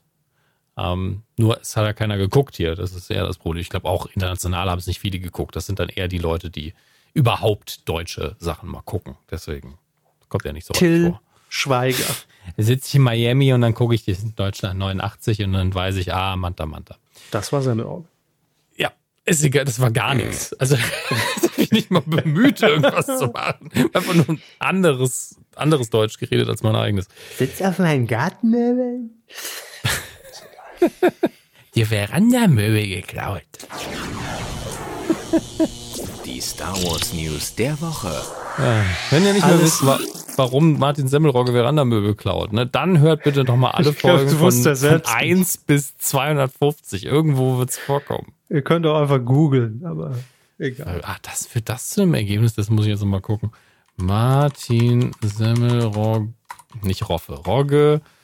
Semmelroffe. Veranda. Da steht Gartenmöbel, okay. Ich fand das Wort Miranda-Möbel immer aber so gut. Doch, hier. Ja, man findet direkt was. Na klar. TV Total, Semmelrogge mobst Gartenmöbel, ganze Folgen. War das eine Serie? Das war ein Original damals, ja. Äh. Schön. Ach ja, mein Gott. Ähm, wir sind bei den Star Wars News der Woche, falls ihr es nicht gemerkt habt erwähne ich es nochmal. Äh, wir huschen da heute ein bisschen hurtig durch. Ähm, Disney Plus hat sich für die ähm, Serie Endor, die ja mit der einer der Hauptfiguren aus Rogue One ähm, ausgestattet sein wird. Komische Formulierung, Dominik. Äh, ein Regisseur von The Crown. Und das finde ich sehr konse konsequent. Ähm, denn The Crown hat eine hervorragende Regie. Es ist ja eine, eine, sehr, sehr schwierige Aufgabe, The Crown zu inszenieren, finde ich um da diesen Mix zu finden aus Unterhaltung und äh, auch dem opulenten Gebäuden. Und da muss, man will ja alles zeigen, den Schauspielern Raum geben. Das ist schon, finde ich persönlich, eine sehr gute Regie. Ähm, das, das ist auch schon die ganze Meldung. Ähm, die beiden Regisseure, die man sich geordert hat, sind Ben Karen und Susanna White. Die werden jetzt im Karton geliefert. Ähm, die ersten drei Folgen werden von Toby Haynes inszeniert und ich bin äh, gespannt. Bin einfach sehr, sehr gespannt darauf, wie das laufen wird. Und vor allen Dingen auch, wie es ankommt, weil das ist aktuell fast so spannend wie die Serien und die Produktionen selbst im Star Wars-Universum immer wieder kritisch. Dann, ich habe keine Ahnung, wer auf die Idee kam, das zu fragen. Ich finde es sehr albern, äh, und ich, denn ich glaube nicht, dass Disney das als Pressemitteilung einfach mal so rausgibt. Ähm, wer, ganz ehrlich, also irgendjemand hat gef anscheinend gefragt, und zwar Kevin Feige, den, den Head Honcho, wie man so schön sagt, bei, bei Marvel, ob es denn, weil Disney Plus ja sowohl Star Wars als auch Marvel gehört, irgendwann mal ein Crossover geben wird zwischen Marvel-Figuren und Star Wars-Figuren. Das ungefähr so wie zu fragen. Eine dumme Frage könnte ich nur stellen. Ja, das ist ungefähr so wie zu fragen. Und das wäre in Deutschland wahrscheinlicher gewesen, dass Michael Knight irgendwann im Tatort auftaucht. Ja, das, das wäre in Deutschland ja eher denkbar gewesen als das. Ähm, gleichzeitig. Ich sagen, also das halte ich äh, jetzt für, ja. sehr realistisch, auch heute noch. David, hol schon mal den Wagen. So ein Derrick, das, das wäre ganz nett gewesen sogar. Kein Problem, Derek. Der Wagen kommt von allein. Oh Mann. ähm, ich habe gerade Spaß, ich weiß auch nicht wieso. Auf jeden Fall dumme Frage in meinen Augen, aber ja, gut, in, in, in Comics ist schon alles passiert. In Comics gab es ja sowohl Crossover zwischen Doctor Who und Star Trek The Next Generation und Star Trek The Next Generation und in X-Men. Ja, aber das sind halt Comics. Ne? Das hier sind einfach Kinofilme. Der erfolgreichste Kinofilm aller Zeiten ist, ist einfach Avengers Endgame. Und da geht man jetzt nicht hin und sagt, wisst ihr was? So wir Luke Skywalker auch noch dazu und der kämpft gegen Iron Man. Nein, bitte nicht. Das möchte, glaube ich, wirklich niemand sehen. Naja. Ich auch nicht, kann sie beruhigen. Ich glaube, ganz ehrlich, dann würden sie es gucken. Nee. Nicht? Mm -mm. Warum nicht?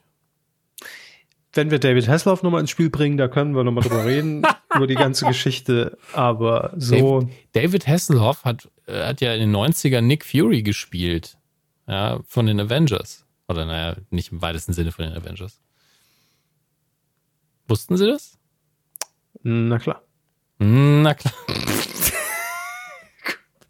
das, ist ihre neue, das ist ihre neue Catchphrase. Na klar. Sehr gut. Souveränität kommt etwas später. Oh Gott.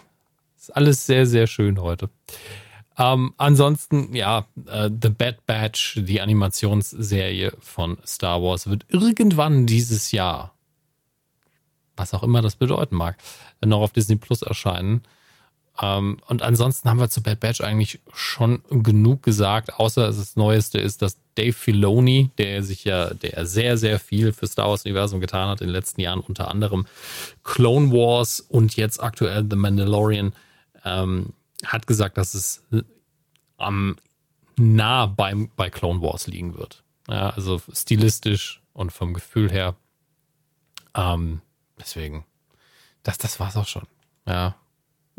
Außer, ja, es wird auch, werden Mandalorian-Charaktere auftauchen in The Bad Batch, zum Beispiel die Figur von Ming-Na Wen äh, wird vorkommen. Aber das sind alles so kleinteilige News. Damit will ich ja Körper jetzt nicht noch mehr nerven weil er sowieso nur hört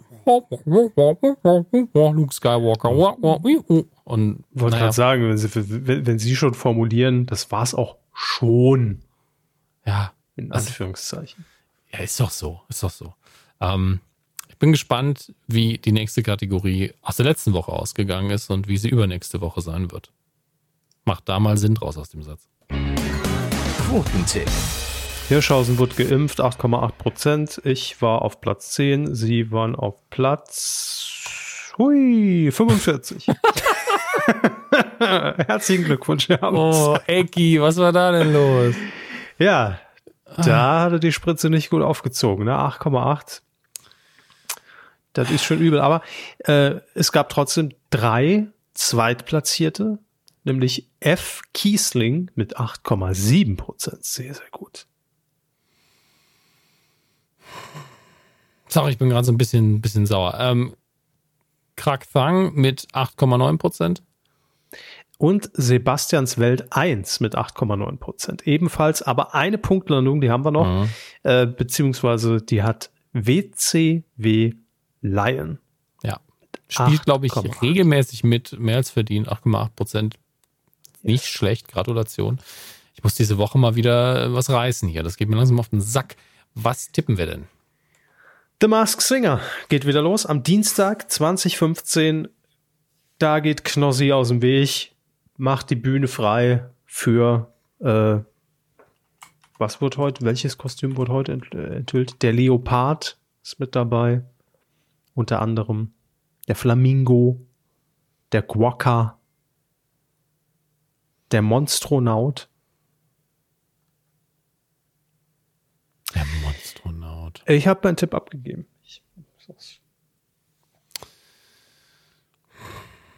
Ja, sie werden auch recht naheliegen. Ich glaube, dass da wird jetzt, weil man das so gut recherchieren kann, ist ja durchaus eine der Erfolgsproduktionen aktuell bei ProSieben. Werden wir, glaube ich, alle recht nah beieinander liegen. Es sei denn, es passiert was Unvorhergesehenes, ja. Wer weiß. Wer weiß. Also ich finde es gar nicht so einfach weil letzte Staffel irgendwie stärker gestartet als die zweite. Ähm, aber aktuell sind wir halt immer noch im Lockdown. Das heißt, mhm. auch da könnten sich die Prozente nochmal ein bisschen anders verschieben, ne, wenn die da zu Hause sitzt. Äh, in die eine wie in die andere Richtung. Die letzte Staffel ist jetzt auch noch nicht so lange her. Ne? Vielleicht ist man auch ein bisschen übersättigt und will es jetzt gar nicht gucken. Überspringt man eine Staffel. Alles so Faktoren, da wäre ich mir nicht so sicher. Sie machen gerade so den Günther ja auch, weil alle ja im Kopf schon so eine Zahl haben. Sie so, ja, aber vielleicht hat niemand Bock drauf. Klar, ich meine, Mama und Six vor wissen, alles ja. sind 24,5 Prozent. So, aber trotzdem muss man ein bisschen Spannung Das ist ein realistischer, ist ein realistischer Tipp. Ja. ja. Aber wenn ihr mitmachen möchtet, äh, titelschmutzanzeiger.de, da könnt ihr euch einloggen und äh, daran teilnehmen. So. Das glaub, war's ja. für diese Woche. Der Ecki hat's nicht gemacht. Ist schade. Eggy hat es wirklich nicht gerissen bekommen, nee, muss man sagen. 8,8. Das, das ist mau. Oh, da sieht man, ne? Ja. Was, die, was die Impfbereitschaft wert ist hier in Deutschland. 8,8 Prozent. Nicht viel. Ähm, übrigens, kleines Update zu den Twitter-Trends. Jetzt 20.44 Uhr auf Platz 2, der Bachelor. Zu Recht. Das wird ihr neuer Podcast, ne? Einfach Twitter-Trends vorlesen. Es ist wie das Wetter, ne? Es ist, es ist, man könnte auch einfach aus dem Fenster gucken, man kann oder selber, aber irgendjemand liest es einem vor und schon ist besser. Hört euch hier nochmal das Wetter von gestern an. oh, das war ein gutes Wetter, das höre ich nochmal. Super On-Demand-Archiv, ja. Die besten Wettervorhersagen. Die, also für mich die beste Wettervorhersage ist klar, die kommt von Jobit. Das ist sowieso gesetzt, ne? Wie Corona. Bin ich, bin ich, bin ich drauf? Nix los. So, liebe Leute, das war's für diese Woche. Äh, kommt gut durch die nächsten Tage, uh, macht keinen Blödsinn. Ja, könnt ihr eh nicht. Was, was, was will man machen? Na gut, obwohl gibt immer, immer Raum für Blödsinn. Und dann hören wir uns wieder in der nächsten Woche. Macht's gut. Ähm, ich wünsche den Menschen Glück und ein Wohlgefallen. Auf Wiedersehen.